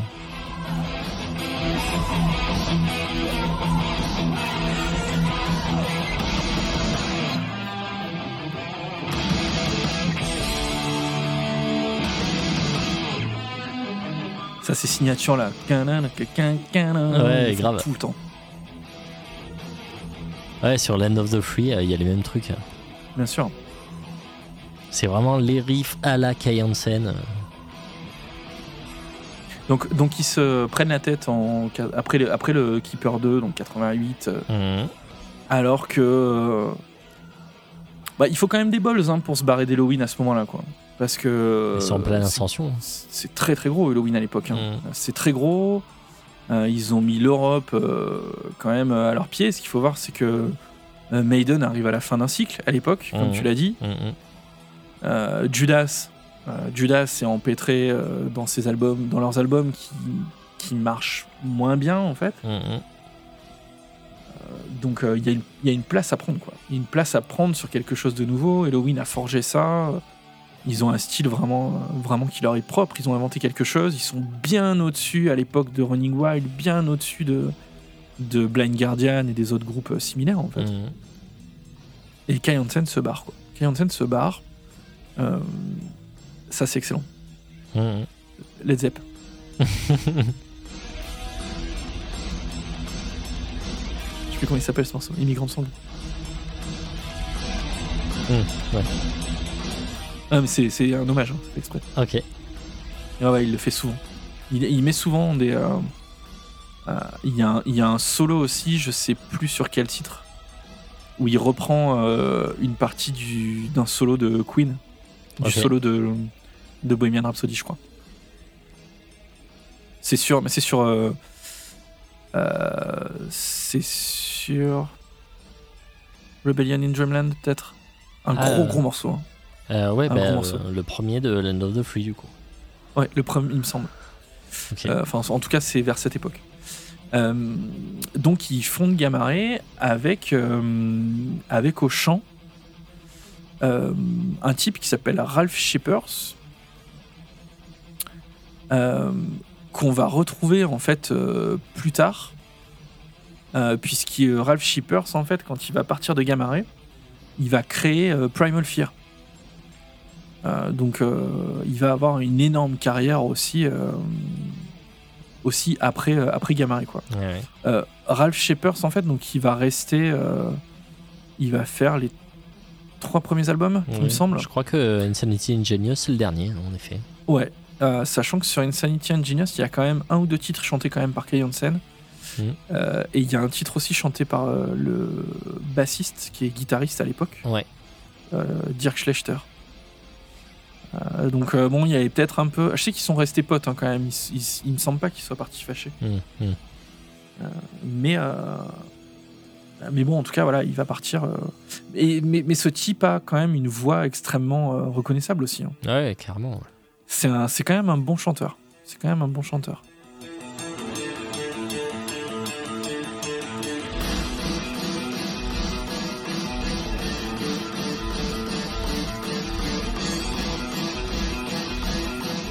Donc on est toujours sur notre euh, Heading for Tomorrow. Ouais, ouais, c'est marrant parce qu'il. Avec deux accords. hein. Là, il y a deux accords. Ouais. hein. Ouais. Avec deux accords, il arrive quand même à te, à te choper, quoi. Et c'est les deux mêmes accords qu'il y avait tout à l'heure sur le passage planant, quoi. Ouais, ouais.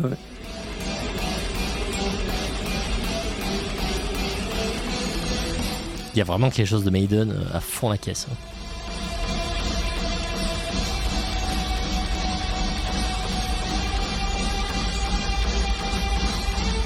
Ah ben là, ouais, t'as la... T'as la descente mineure, ouais. Ouais. Donc ce qui est, euh, ce qui est, euh, ce qui est rigolo sur ce- cet album, c'est que, donc, comme je vous disais tout à l'heure, euh, Kai Hansen quand même compose pas mal dans Halloween. Mm. Et quand il se barre, bien entendu, il part avec euh, ben, une bonne partie des morceaux euh, Mm. qu'il avait composés et qui n'étaient pas encore, qui pas encore sur disque pour Halloween. Quoi. Mhm. Et donc ces titres-là, on, on les retrouve bien évidemment en partie euh, sur, euh, sur cet album-là.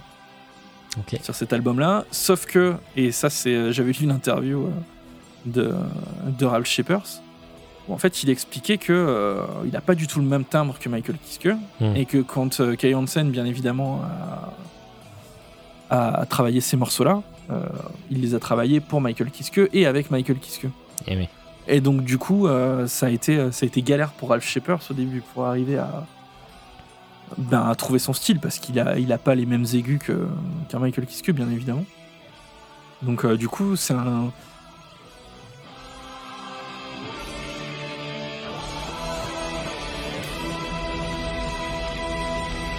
L'épisme. avec le Kai Hansen en voix de femme derrière.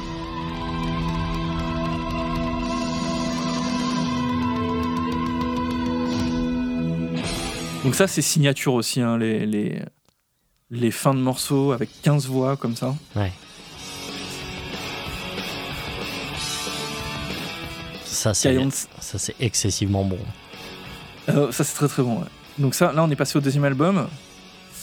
Euh, donc euh, deuxième album qui sort en 91, il me semble. Ouais, je crois que c'est ça. ouais. Say No More.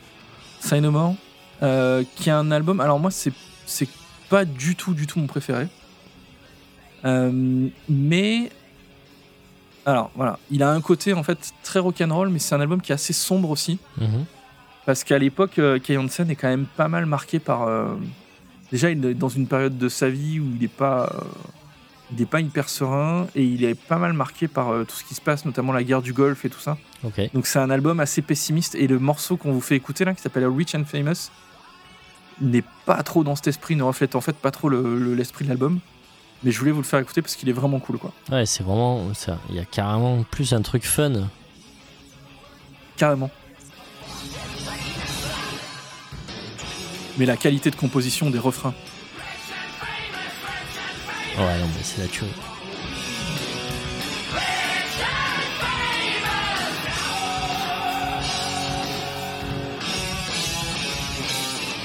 Donc en fait, euh, euh, Kai Hansen, même si même s'il ne chante pas en fait en tant que lead euh, sur le sur les albums Hmm. pour le moment, a- est toujours présent dans les chœurs.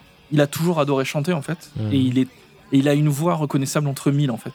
C'est pas un, un- un très bon chanteur, mais il a quand même un charisme de dingue dans la voix quoi. Ouais, il a vraiment un timbre tout à fait particulier. Et je pense que c'est un peu, il n'y a pas trop de demi-mesure. Je pense que soit on aime, soit on déteste. Moi perso, j'adore.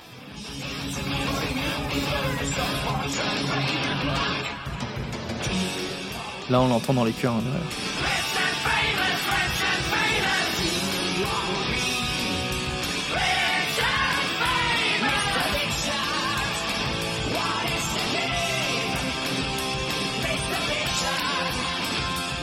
Ça module et tout. hein. Ouais.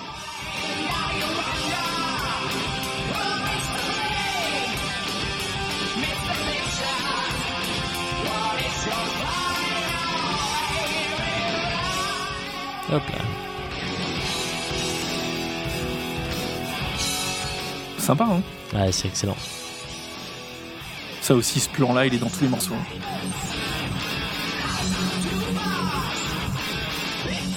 Judas Priest. Eh ouais. On sent vraiment beaucoup l'influence de ces deux groupes, quoi. Judas Priest et, euh, et Iron Maiden.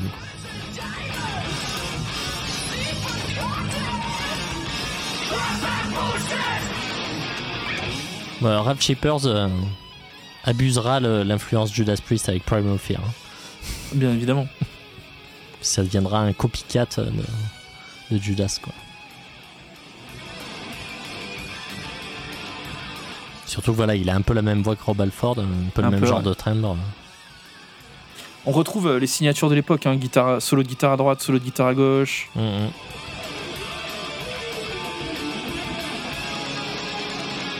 Ok, on scène. Mm. Petite euh, fin de solo en sextolé. Stack-de-tac-ta-ta. Pareil, hein, dans le jeu de guitare. euh, dans, alors Kay Hansen prend les solos. Pas ce qu'il préfère, mais il prend des solos. Après, plus tard, euh, il y a un autre guitariste qui va arriver qui s'appelle Ennio Richter, qui est vraiment lui un soliste. Mais ils vont toujours s'échanger les solos en fait. Mm. et, et- et toujours extrêmement reconnaissable de par les limitations aussi techniques de Kai Hansen, qui est un très bon guitariste, attention, ne Mhm. faites pas dire ce que. Mais qui est beaucoup moins propre qu'un Ennio Richter, justement. Mm. Et ça s'entend en fait. Au même titre que quand tu écoutes un Megadeth jouer, tu vois, où t'as euh, Dave. Mustaine qui fait des solis et puis euh, un Marty Friedman qui fait des solis, tu vois. Enfin, c'est Ouais, pas. bien sûr, ouais. Donc ça c'était le, c'était le deuxième album euh, qui est pas qui est pas euh, hyper réputé non plus dans la discographie et on arrive à 93 et notre album Insanity Ingenious dont on vous parlait. Je vous ai choisi un morceau qui s'appelle No Return Le deuxième parce que là on rentre dans le côté épique à la Gamaré. Moi, ce que j'adore, je pense que c'est un des trucs que j'aime le plus, c'est le, c'est les mélodies, quoi, dans Gamere.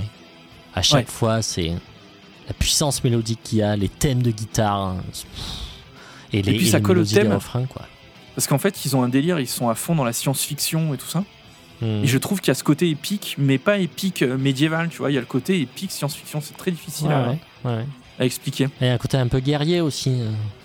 Euh. Mais Un guerrier, joyeux, quoi.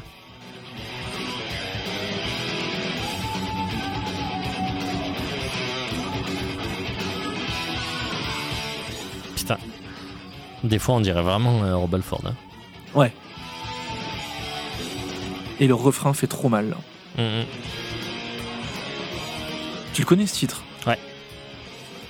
Bah oui, puisque l'album, je l'ai écouté quand même quelques fois avant l'émission. donc,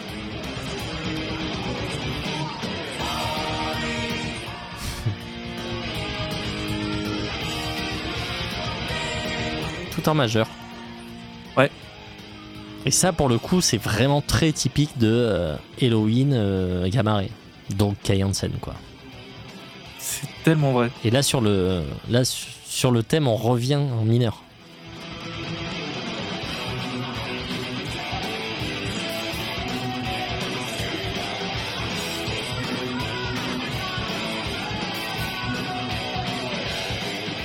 Et il y a un peu ce côté Halloween, tu vois, dans le chant aussi de Ralph Shepard parfois, où euh, surinterpréter le côté un peu fun, euh, on dirait du théâtre presque parfois. Ouais, ouais, ouais, ouais.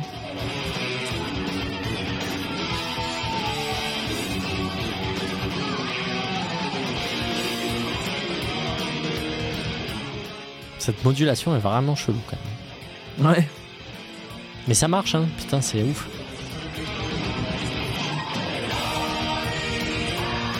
Pense qu'il y a un mec euh, qui s'est beaucoup inspiré de Hansen dans la composition, c'est euh, Tobias Sammet. Euh, puisque hein, donc. on constate vraiment cette espèce de, de systématisme dans le les couplets et les refrains n'ont pas la même tonalité c'est-à-dire qu'à chaque fois ça module et c'est euh, ce qui fait aussi que, le, que la compo est, reste intéressante en fait un peu tout le long ça, ça, ça rapporte à chaque fois de la nouveauté c'est un tips de compositeur quoi Je Et, crois qu'il y a euh, une Michael Jackson à la fin de ce morceau. hein. Ouais, bah, c'est pas des- étonnant, ça va, ça va avec. hein. Euh, le principe de faire une Michael Jackson, on rappelle, c'est de monter d'un demi-ton ou d'un ton, euh, Ou de descendre, éventuellement. ou descendre éventuellement. Surtout monter, pour que ce soit épique, il faut, vaut mieux monter. Euh, et du coup, voilà, Tobias Sammet a vraiment, vraiment exactement le même genre d'écriture. quoi. Si, si vous écoutez Ed Guy ou Avantasia, euh, vous allez capter que les, les refrains n'ont jamais, quasiment jamais la même tonalité que le couplet. Quoi.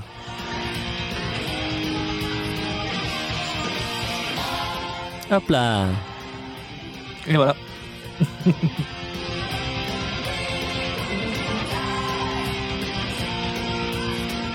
Mais il y a plein de petites fioritures quand t'écoutes. Hop là, et là, et là on est revenu euh, à la tournade base. Putain, c'est. Euh, Ça, ça marche tout seul, hein. Ah non, mais c'est des putins de compositeurs.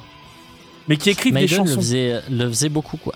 Maiden le faisait beaucoup aussi, euh, notamment sur, euh, sur l'album Power Slave. Il y a beaucoup de changements de tonat comme ça. Et qui retombe après sur ses pattes euh, sans transition Parfois, on spécialement. sait pas mais, trop euh, comment. Ça ouais. marche toujours Souvent, les très très bien. transitions sont abruptes, ouais. Ouais, ouais. Donc, euh, donc voilà, c'était le morceau euh, No Return. Et là, on va passer au chef-d'œuvre absolu. Euh, Puisqu'en fait, euh, donc Ralph Shepard va partir. Et euh, le guitariste euh, Dirk Schlechter va passer à la basse, qui est son instrument de prédilection à la base. Mhm. Euh, et Kai Hansen va prendre le chant. Euh, ça m'étonne que tu nous aies pas mis le, le premier morceau de cet album, Land of the Free. Euh, Il était trop long. Dreamland, je pense qu'il était trop long, ouais. Mais j'aime bien ce titre euh, All of the Damned, encore une fois pour le refrain. Parce que je trouve que, ben, je trouve que c'est monstrueux. Dans le dans l'écriture et tout, je trouve ça génial, quoi. Je me rappelle plus de ce morceau. C'est un morceau qui a été un peu joué en live quand même. Euh, Gamare a fait beaucoup, beaucoup de, a sorti beaucoup de live. Donc là, on est en 1995. hein. Et là, on a Kai Hansen qui chante.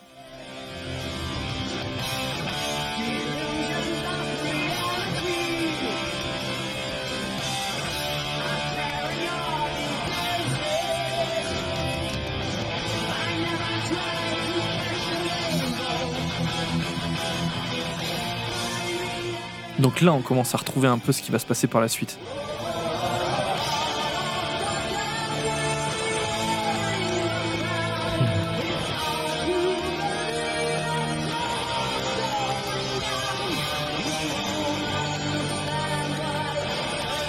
Pas évident encore. hein. Ouais, carrément.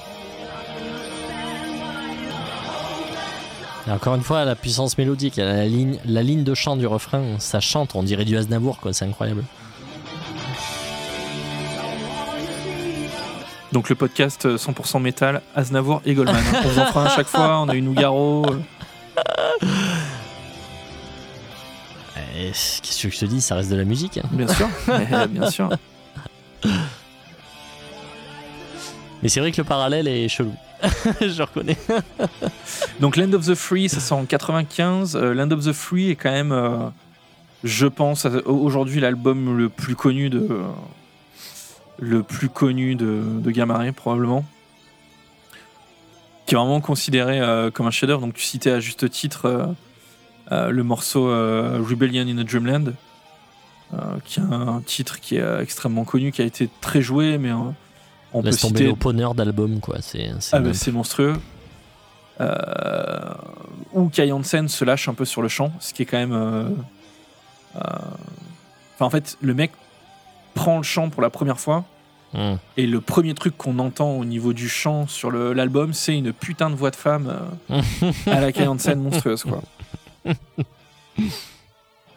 Donc, on a quand même euh, sur cet album, on a Rebellion in Dreamland qui est très connu, Man on a Mission, euh, Fairy Tail qui de mémoire est une, une euh, non Fairy Tail je dis une connerie je crois que c'est un titre de transition solo qui reprend le thème À l'allemande. À l'allemande à la Blind Guardian.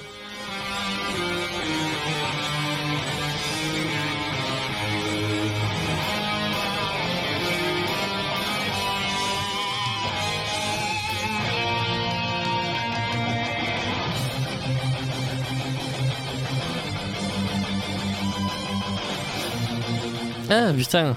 ça aussi. Ça c'est une reprise. Euh, ah,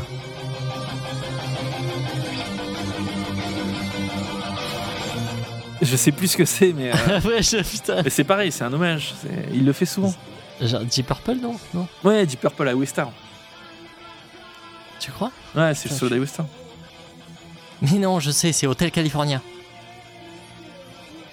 Donc après, il fait un peu des, des motus aussi, tu vois. euh, il essaye de mettre a rainbow ou eagle dans toutes les phrases, dans toutes les, dans toutes les chansons. Il y arrive, hein, je pense.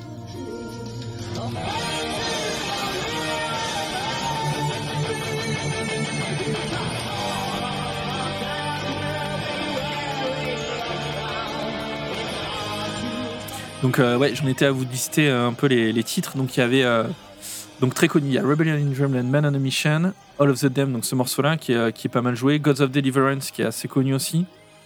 Et juste après, donc les l'éponyme hein, bien évidemment, Land of the Free qui est monstrueuse. Time to Break Free qui a été pas mal joué aussi, qui ferme l'album. Mhm. Euh, et on a un titre qu'on va écouter juste après. Je vous, je vous ai mis deux titres de cet album. On va écouter euh, l'exception un peu du, du disque, puisque ça a été écrit par le bassiste, du coup, là, Dirk Schlechter. morceau qui s'appelle Farewell, qui est une espèce de semi-balade, Mhm. euh, sur laquelle on va retrouver au chant, en plus de Kai Hansen, on va retrouver euh, Andy Kursch Ah oui. de cool. Blind Guardian. Et c'est un morceau très particulier, très Queen, euh, que Ouais, j'adore. Qui a été un petit peu joué, alors à l'époque en live, je pense pas, mais qui a été joué par contre, euh, on le retrouve sur. euh, je pense qu'il est joué sur euh, Skeletons in the Closet, là, le live. Ouais. Je pense qu'il est dessus. Ou alors sur l'autre, là, Skeletons and Majesties, un des deux, je sais plus. Ok. Il y en a un, un des deux où il jouait des raretés, je vous laisserai fouiller. Mhm.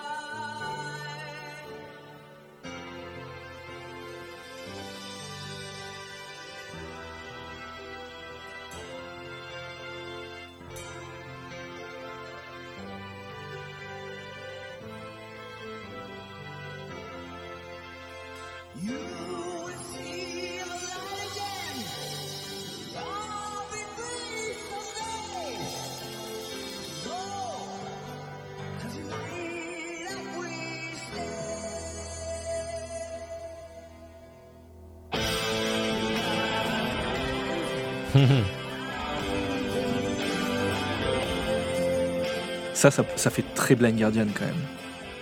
ouais, c'est vrai. Ils ont écrit, euh, ils, ils, sont, ils ont pas été avares de balade hein, quand même. On retrouve euh, égrené, alors plus sur la fin de carrière, Ouais. mais on est quand même sur un tarif de une balade par album hein, quand même. Ce qui est un tarif euh, tout à fait correct. Je sais que tu es preneur. J'aime les balades.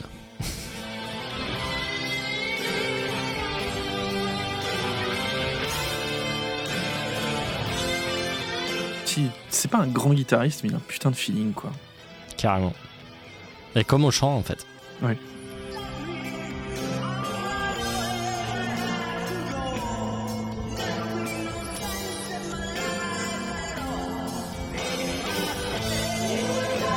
ça va partir en couille.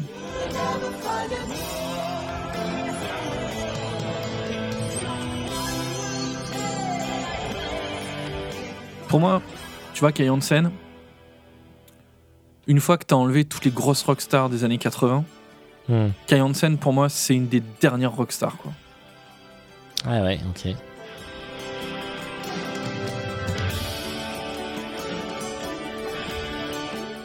Ah, c'est marrant ça. Ouais, ouais, il- il- Ça fait presque un peu musique de film.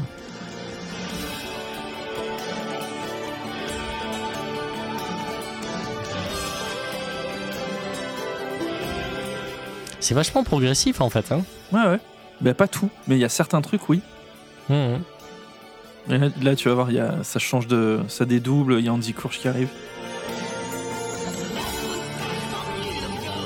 Mhm.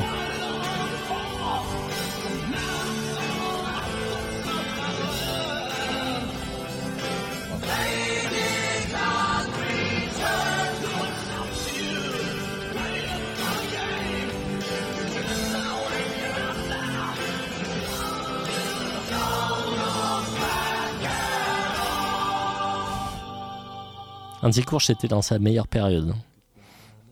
Ah bah là, ouais, le mec, 95. il- le mec dès qu'il pousse, il te fout les poils. ouais.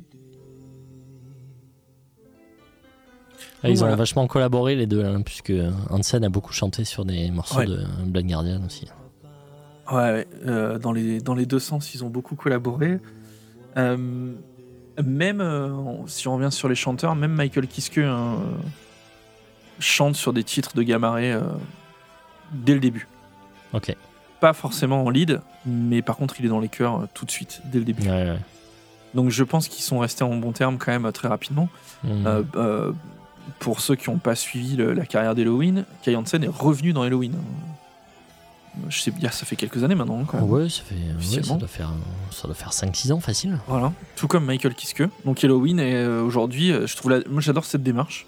Mhm. Ils ont euh, une énorme partie de leurs membres en fait passés et présents en fait qui jouent tous ensemble en fait dans Halloween quoi. Ouais, trois, trois gratteux, trois chanteurs, Ouais. c'est parti quoi. Ouais, c'est vrai que c'est très sympa, hein, on en a parlé beaucoup. hein, super euh, sympa.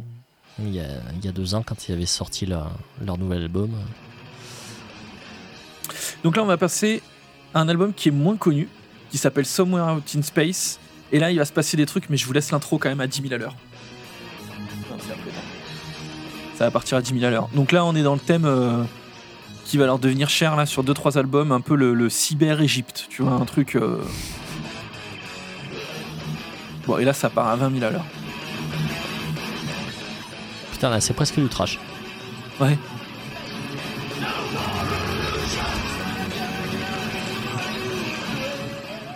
Bon, de retour sur des gammes majeures. qui... Putain,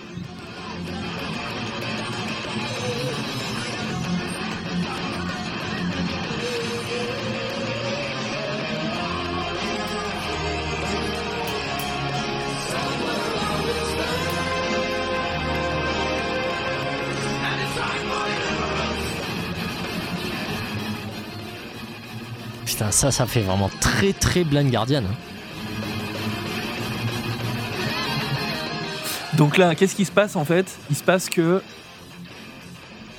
il y a le batteur de Freedom Call là, qui débarque, Dan Zimmerman. Euh, euh, et là, ça joue, euh, ça joue vraiment euh, Euro Power Metal quoi. 10 000 à l'heure. c'est l'époque là. très on- très vite là. dans 97, double pédale à mort, alors que vous en avez pas entendu tant que ça depuis le début de, Mhm. de l'écoute là. Pareil là, la basse et la guitare là, tout en tout en double croche derrière là. Moi, je pense que c'est l'esthétique que je préfère chez Gamare, quoi. Vraiment, euh, voilà. ça va vite, euh, mélodique à fond. On rentre du clavier de plus en plus. Mm. Des petites boucles de clavier, beaucoup d'arrangements. Et on a ce super guitariste qui est arrivé aussi là, Ennio Richter. Et là, c'est le label de le, le line-up de la mort quoi.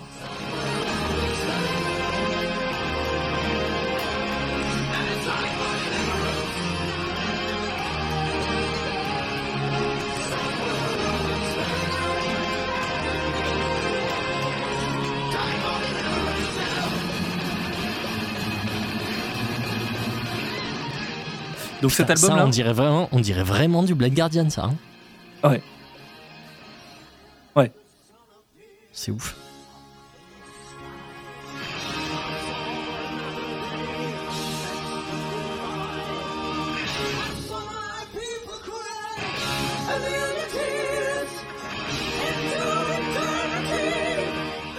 Queen.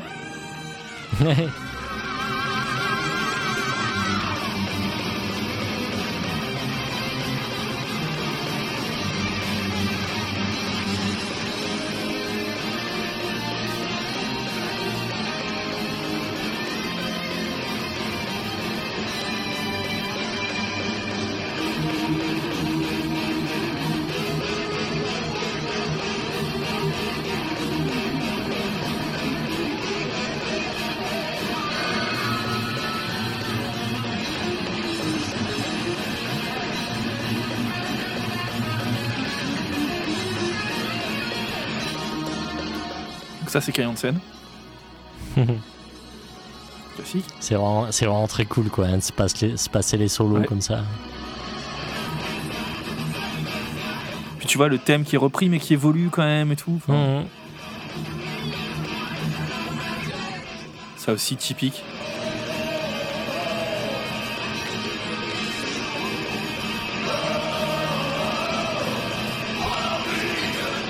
Il est cool ce morceau. Hein Ouais, c'est très bien, ouais. Donc cet album là, Somewhere Out in Space, là il change de label. Donc là, ça passe chez qui, là, du coup? Bah là, ça passe chez. euh, Ça passe chez Noise. Enfin, en fait, il y a- il y, a du mouvement. Je crois, que, je crois que ça reste plus ou moins chez Noise. Mais il y a du mouvement dans le label, en fait. Et la distribution va être merdique, en fait. D'accord. Euh, et donc, ça, c'est un album. Et là, typiquement, tu vois, tout a été réédité. Tout a été remasterisé et tout. Mais pas Mhm. ces albums-là, quoi. À partir de là, en fait, c'est pas réédité. Et cet album, typiquement, là, Summer Out in Space, c'est extrêmement difficile à trouver aujourd'hui. Euh, c'est très très dur à trouver.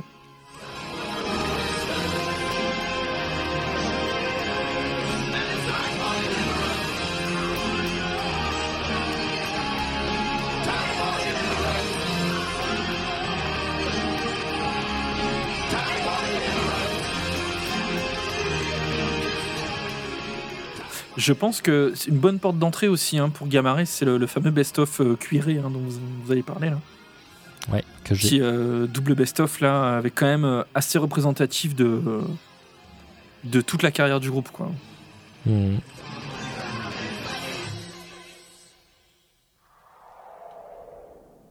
Ah, ça, voilà. Ça, c'est de l'album de, de la tuerie, quoi. Donc là, on est en 99. Album suivant, Power Plant. Je pense qu'on sera d'accord pour dire que c'est le, le meilleur album de Gamma Ray. En tout Bah, cas, tous les deux. Enfin, je- toi, de ce que tu connais. De ce que je connais, ouais. Moi, j'ai découvert à cette époque. Je me rappelle de la sortie de cet album. Ouais, puis ça, c'est, euh, en plus, là. Oh. Ouais. Donc là, on est sur le même line-up que tout à l'heure, que juste avant. Et là, donc morceau Send Me a Sign. Là, c'est le tube du tube de, de- de- des tubes, quoi. C'est monstrueux.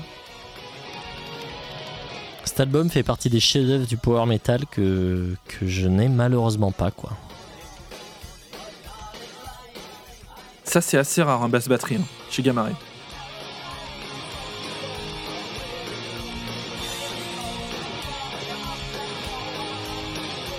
Et là, petit passage de guitare en cocotte, là. À la Halloween. Et refrain monstrueux.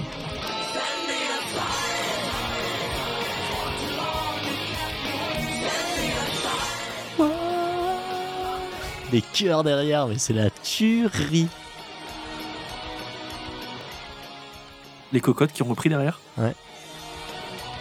Et là, le break et le basse batterie, quoi.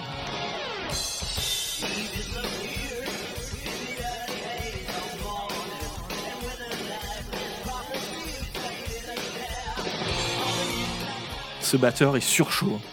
C'est toujours, Zimmerman, là. c'est toujours Zimmerman, ouais. Ouais, ouais. Ouais, ouais, il va en faire encore euh, deux ou trois avec eux. ouais.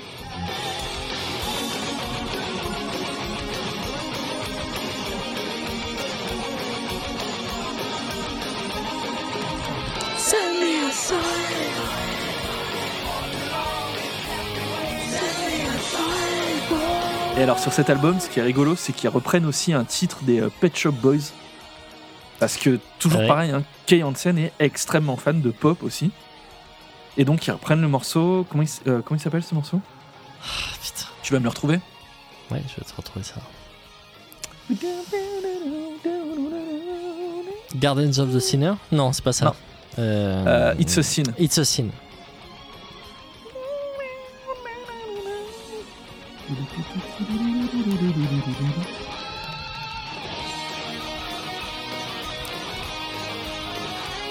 Avec toute la tension derrière.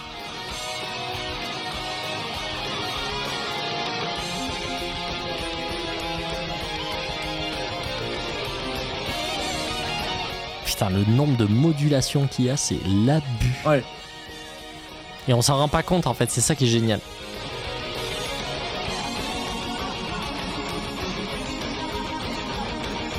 C'est extrêmement bien écrit, hein, vraiment.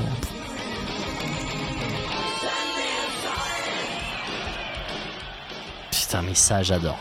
Ouais. C'est le truc taillé pour le live, quoi. C'est. Bah, à partir de cette époque, ils finissent de toute façon par, euh, par ce morceau-là. Ah ouais, ok. Ils finissent les concerts par ça. Ouais. Ah, Très génial. souvent. J'ai eu le bonheur de les voir une fois en live. hein. C'était avec toi, hein. c'était à, À Colmar. Mm. À la foire au vin. La foire au vin. ouais. On, on y revient. Popoche.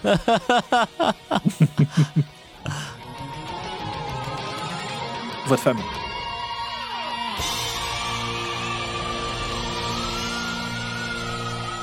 Gros majeur. Ouais, grave. Donc c'était Send Me a Sign et euh, on Impeccable. va, on va s'en mettre un petit dernier. Dans la foulée en fait, ils sortent euh, No World Order. Ouais, je Et je voulais qu'on finisse euh, sur le morceau solide quand même, qui est à la fois très solide et très drôle. Enfin, je peux Oui, te dire que solide, quoi. euh, tu vas l'entendre dans le refrain, ils sont complètement solides. tu vas entendre du Eagle dans tous les sens aussi. Et surtout c'est Judas. Ram it down. Ouais, c'est vrai. Like a battering ram. Carrément.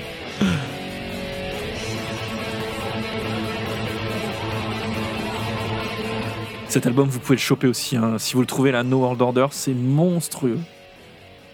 Mais c'est pas facilement trouvable quand même ça. hein. Non, il est chaud à trouver Moi, euh, ça, Power Plant, je, je vois jamais ces albums dans les bacs.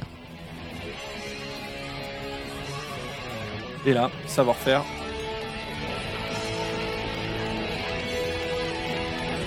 Like the eagle in the sky, man. Victory. Nous sommes solides.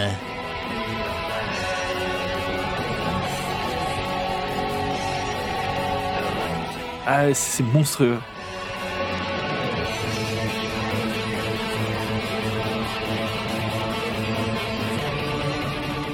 Donc on, s'est arrêté là dans la playlist parce que... hum, Donc qu'est-ce qui va se passer après ça? Il va se passer des albums soit qui sont quand même moins bons dans l'ensemble, Oui. euh, soit qui vont pas vraiment apporter euh, beaucoup plus par rapport à ce qu'on a entendu. Je dis pas qu'ils sont pas bien, hein. Mhm. mais euh, donc après ça, en fait, ils vont sortir Majestic en 2005,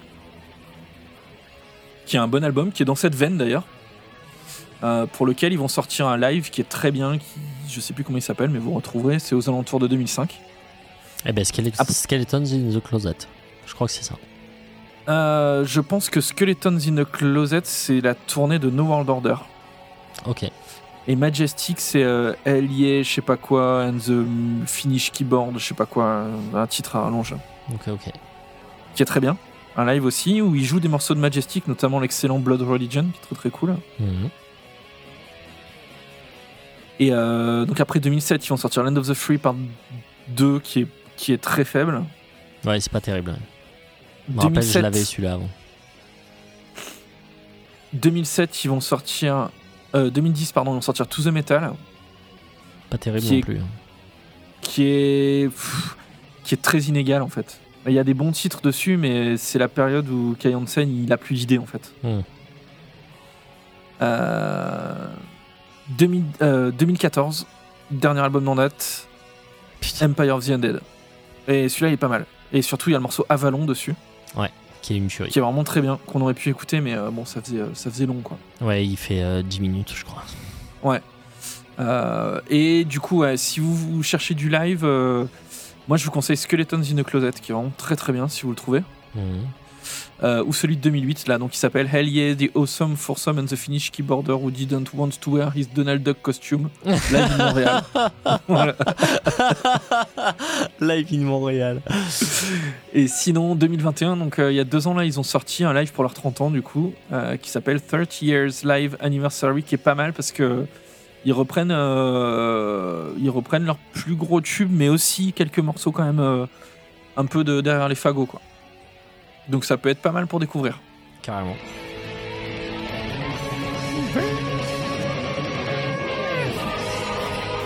Michael Eh non. Jackson Petit Michael.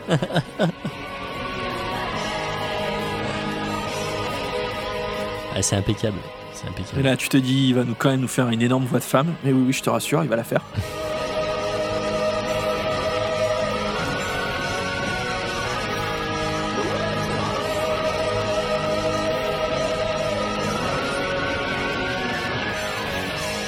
Sacré caille. Magnifique. Merci mon Wax. C'était bien cool. T'es pas mal. J'espère que ça vous donnera en tout cas euh, envie de découvrir euh, Gamma Ray, qui est un groupe, en fait, je trouve, qui est méconnu. Tu vois, bah, d'ailleurs, tu es un bon exemple. hein. T'es un Eh bon oui, exemple. euh, T'aimes bien le, le heavy metal, le, le power et tout. Tout ce que je en connais de fait- Ray en général, j'aime bien. Et pourtant, je Ouais. connais très mal. ouais. Et souvent, ouais, on sait pas pourquoi ces groupes-là, on n'a pas trop envie de creuser. On se dit c'est c'est trop vaste, euh, ou ça va être inégal, ou je sais pas, ou Après- on trouve pas les albums. Voilà, c'est ça. C'est que euh, après, euh, ce que je disais tout à l'heure, c'est que ben moi, les albums, je les vois jamais dans les bacs. Si je les voyais, euh, je les achèterais en fait. Mais euh, c'est vrai que je pense pas nécessairement à, à aller creuser les albums parce que je pense pas nécessairement à les acheter. Et en plus, jusqu'à il y a pas du tout longtemps, c'était quasi introuvable sur les plateformes de streaming. Euh, parce que je sais pas, il y a eu des problèmes soit de distribution, soit il y a eu de la résistance de la part du groupe, mais euh, euh, en tout cas, jusqu'à il n'y a pas si longtemps, les albums étaient vraiment très, très, enfin, quasiment impossibles à trouver sur, sur Spotify. Donc bah, là, du coup, là, du coup, vu qu'ils les ont mis, bon, ben, ça, change la donne de suite. Sachant que tout a été réédité en fait jusqu'à jusqu'à Land of the Free.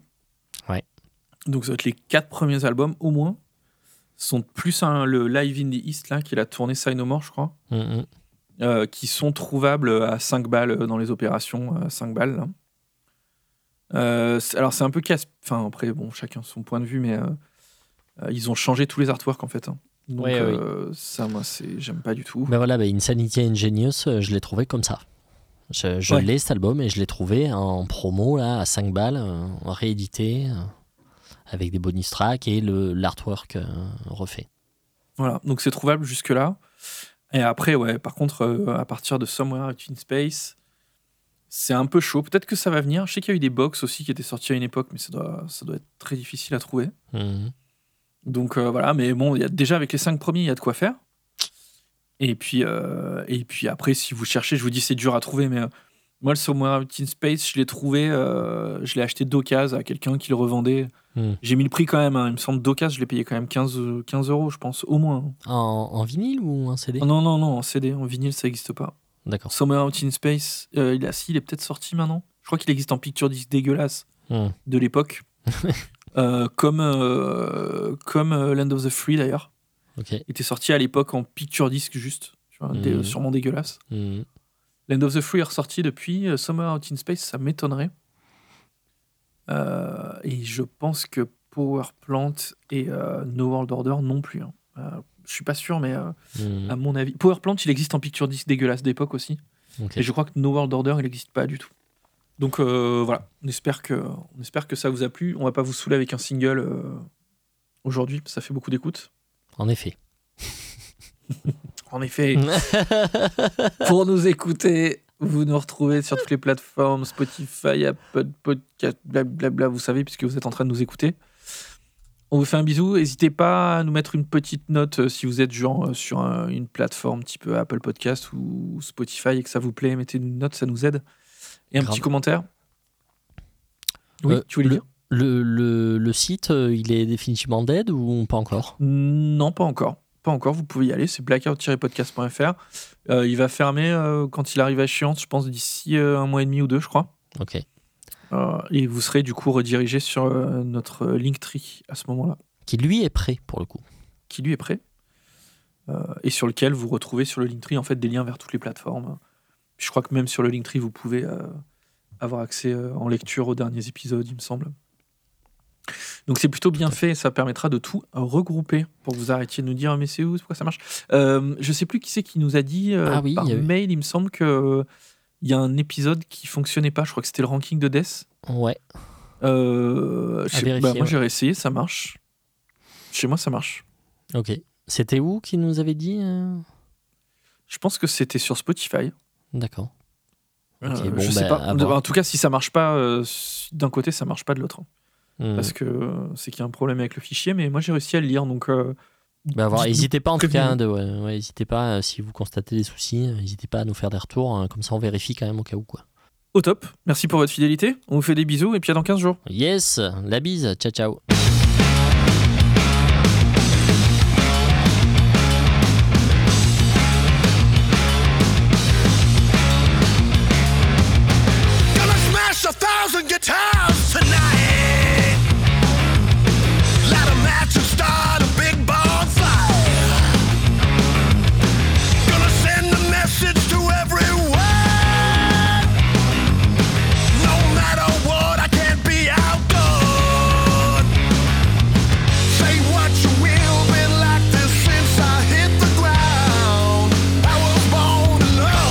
electric sound.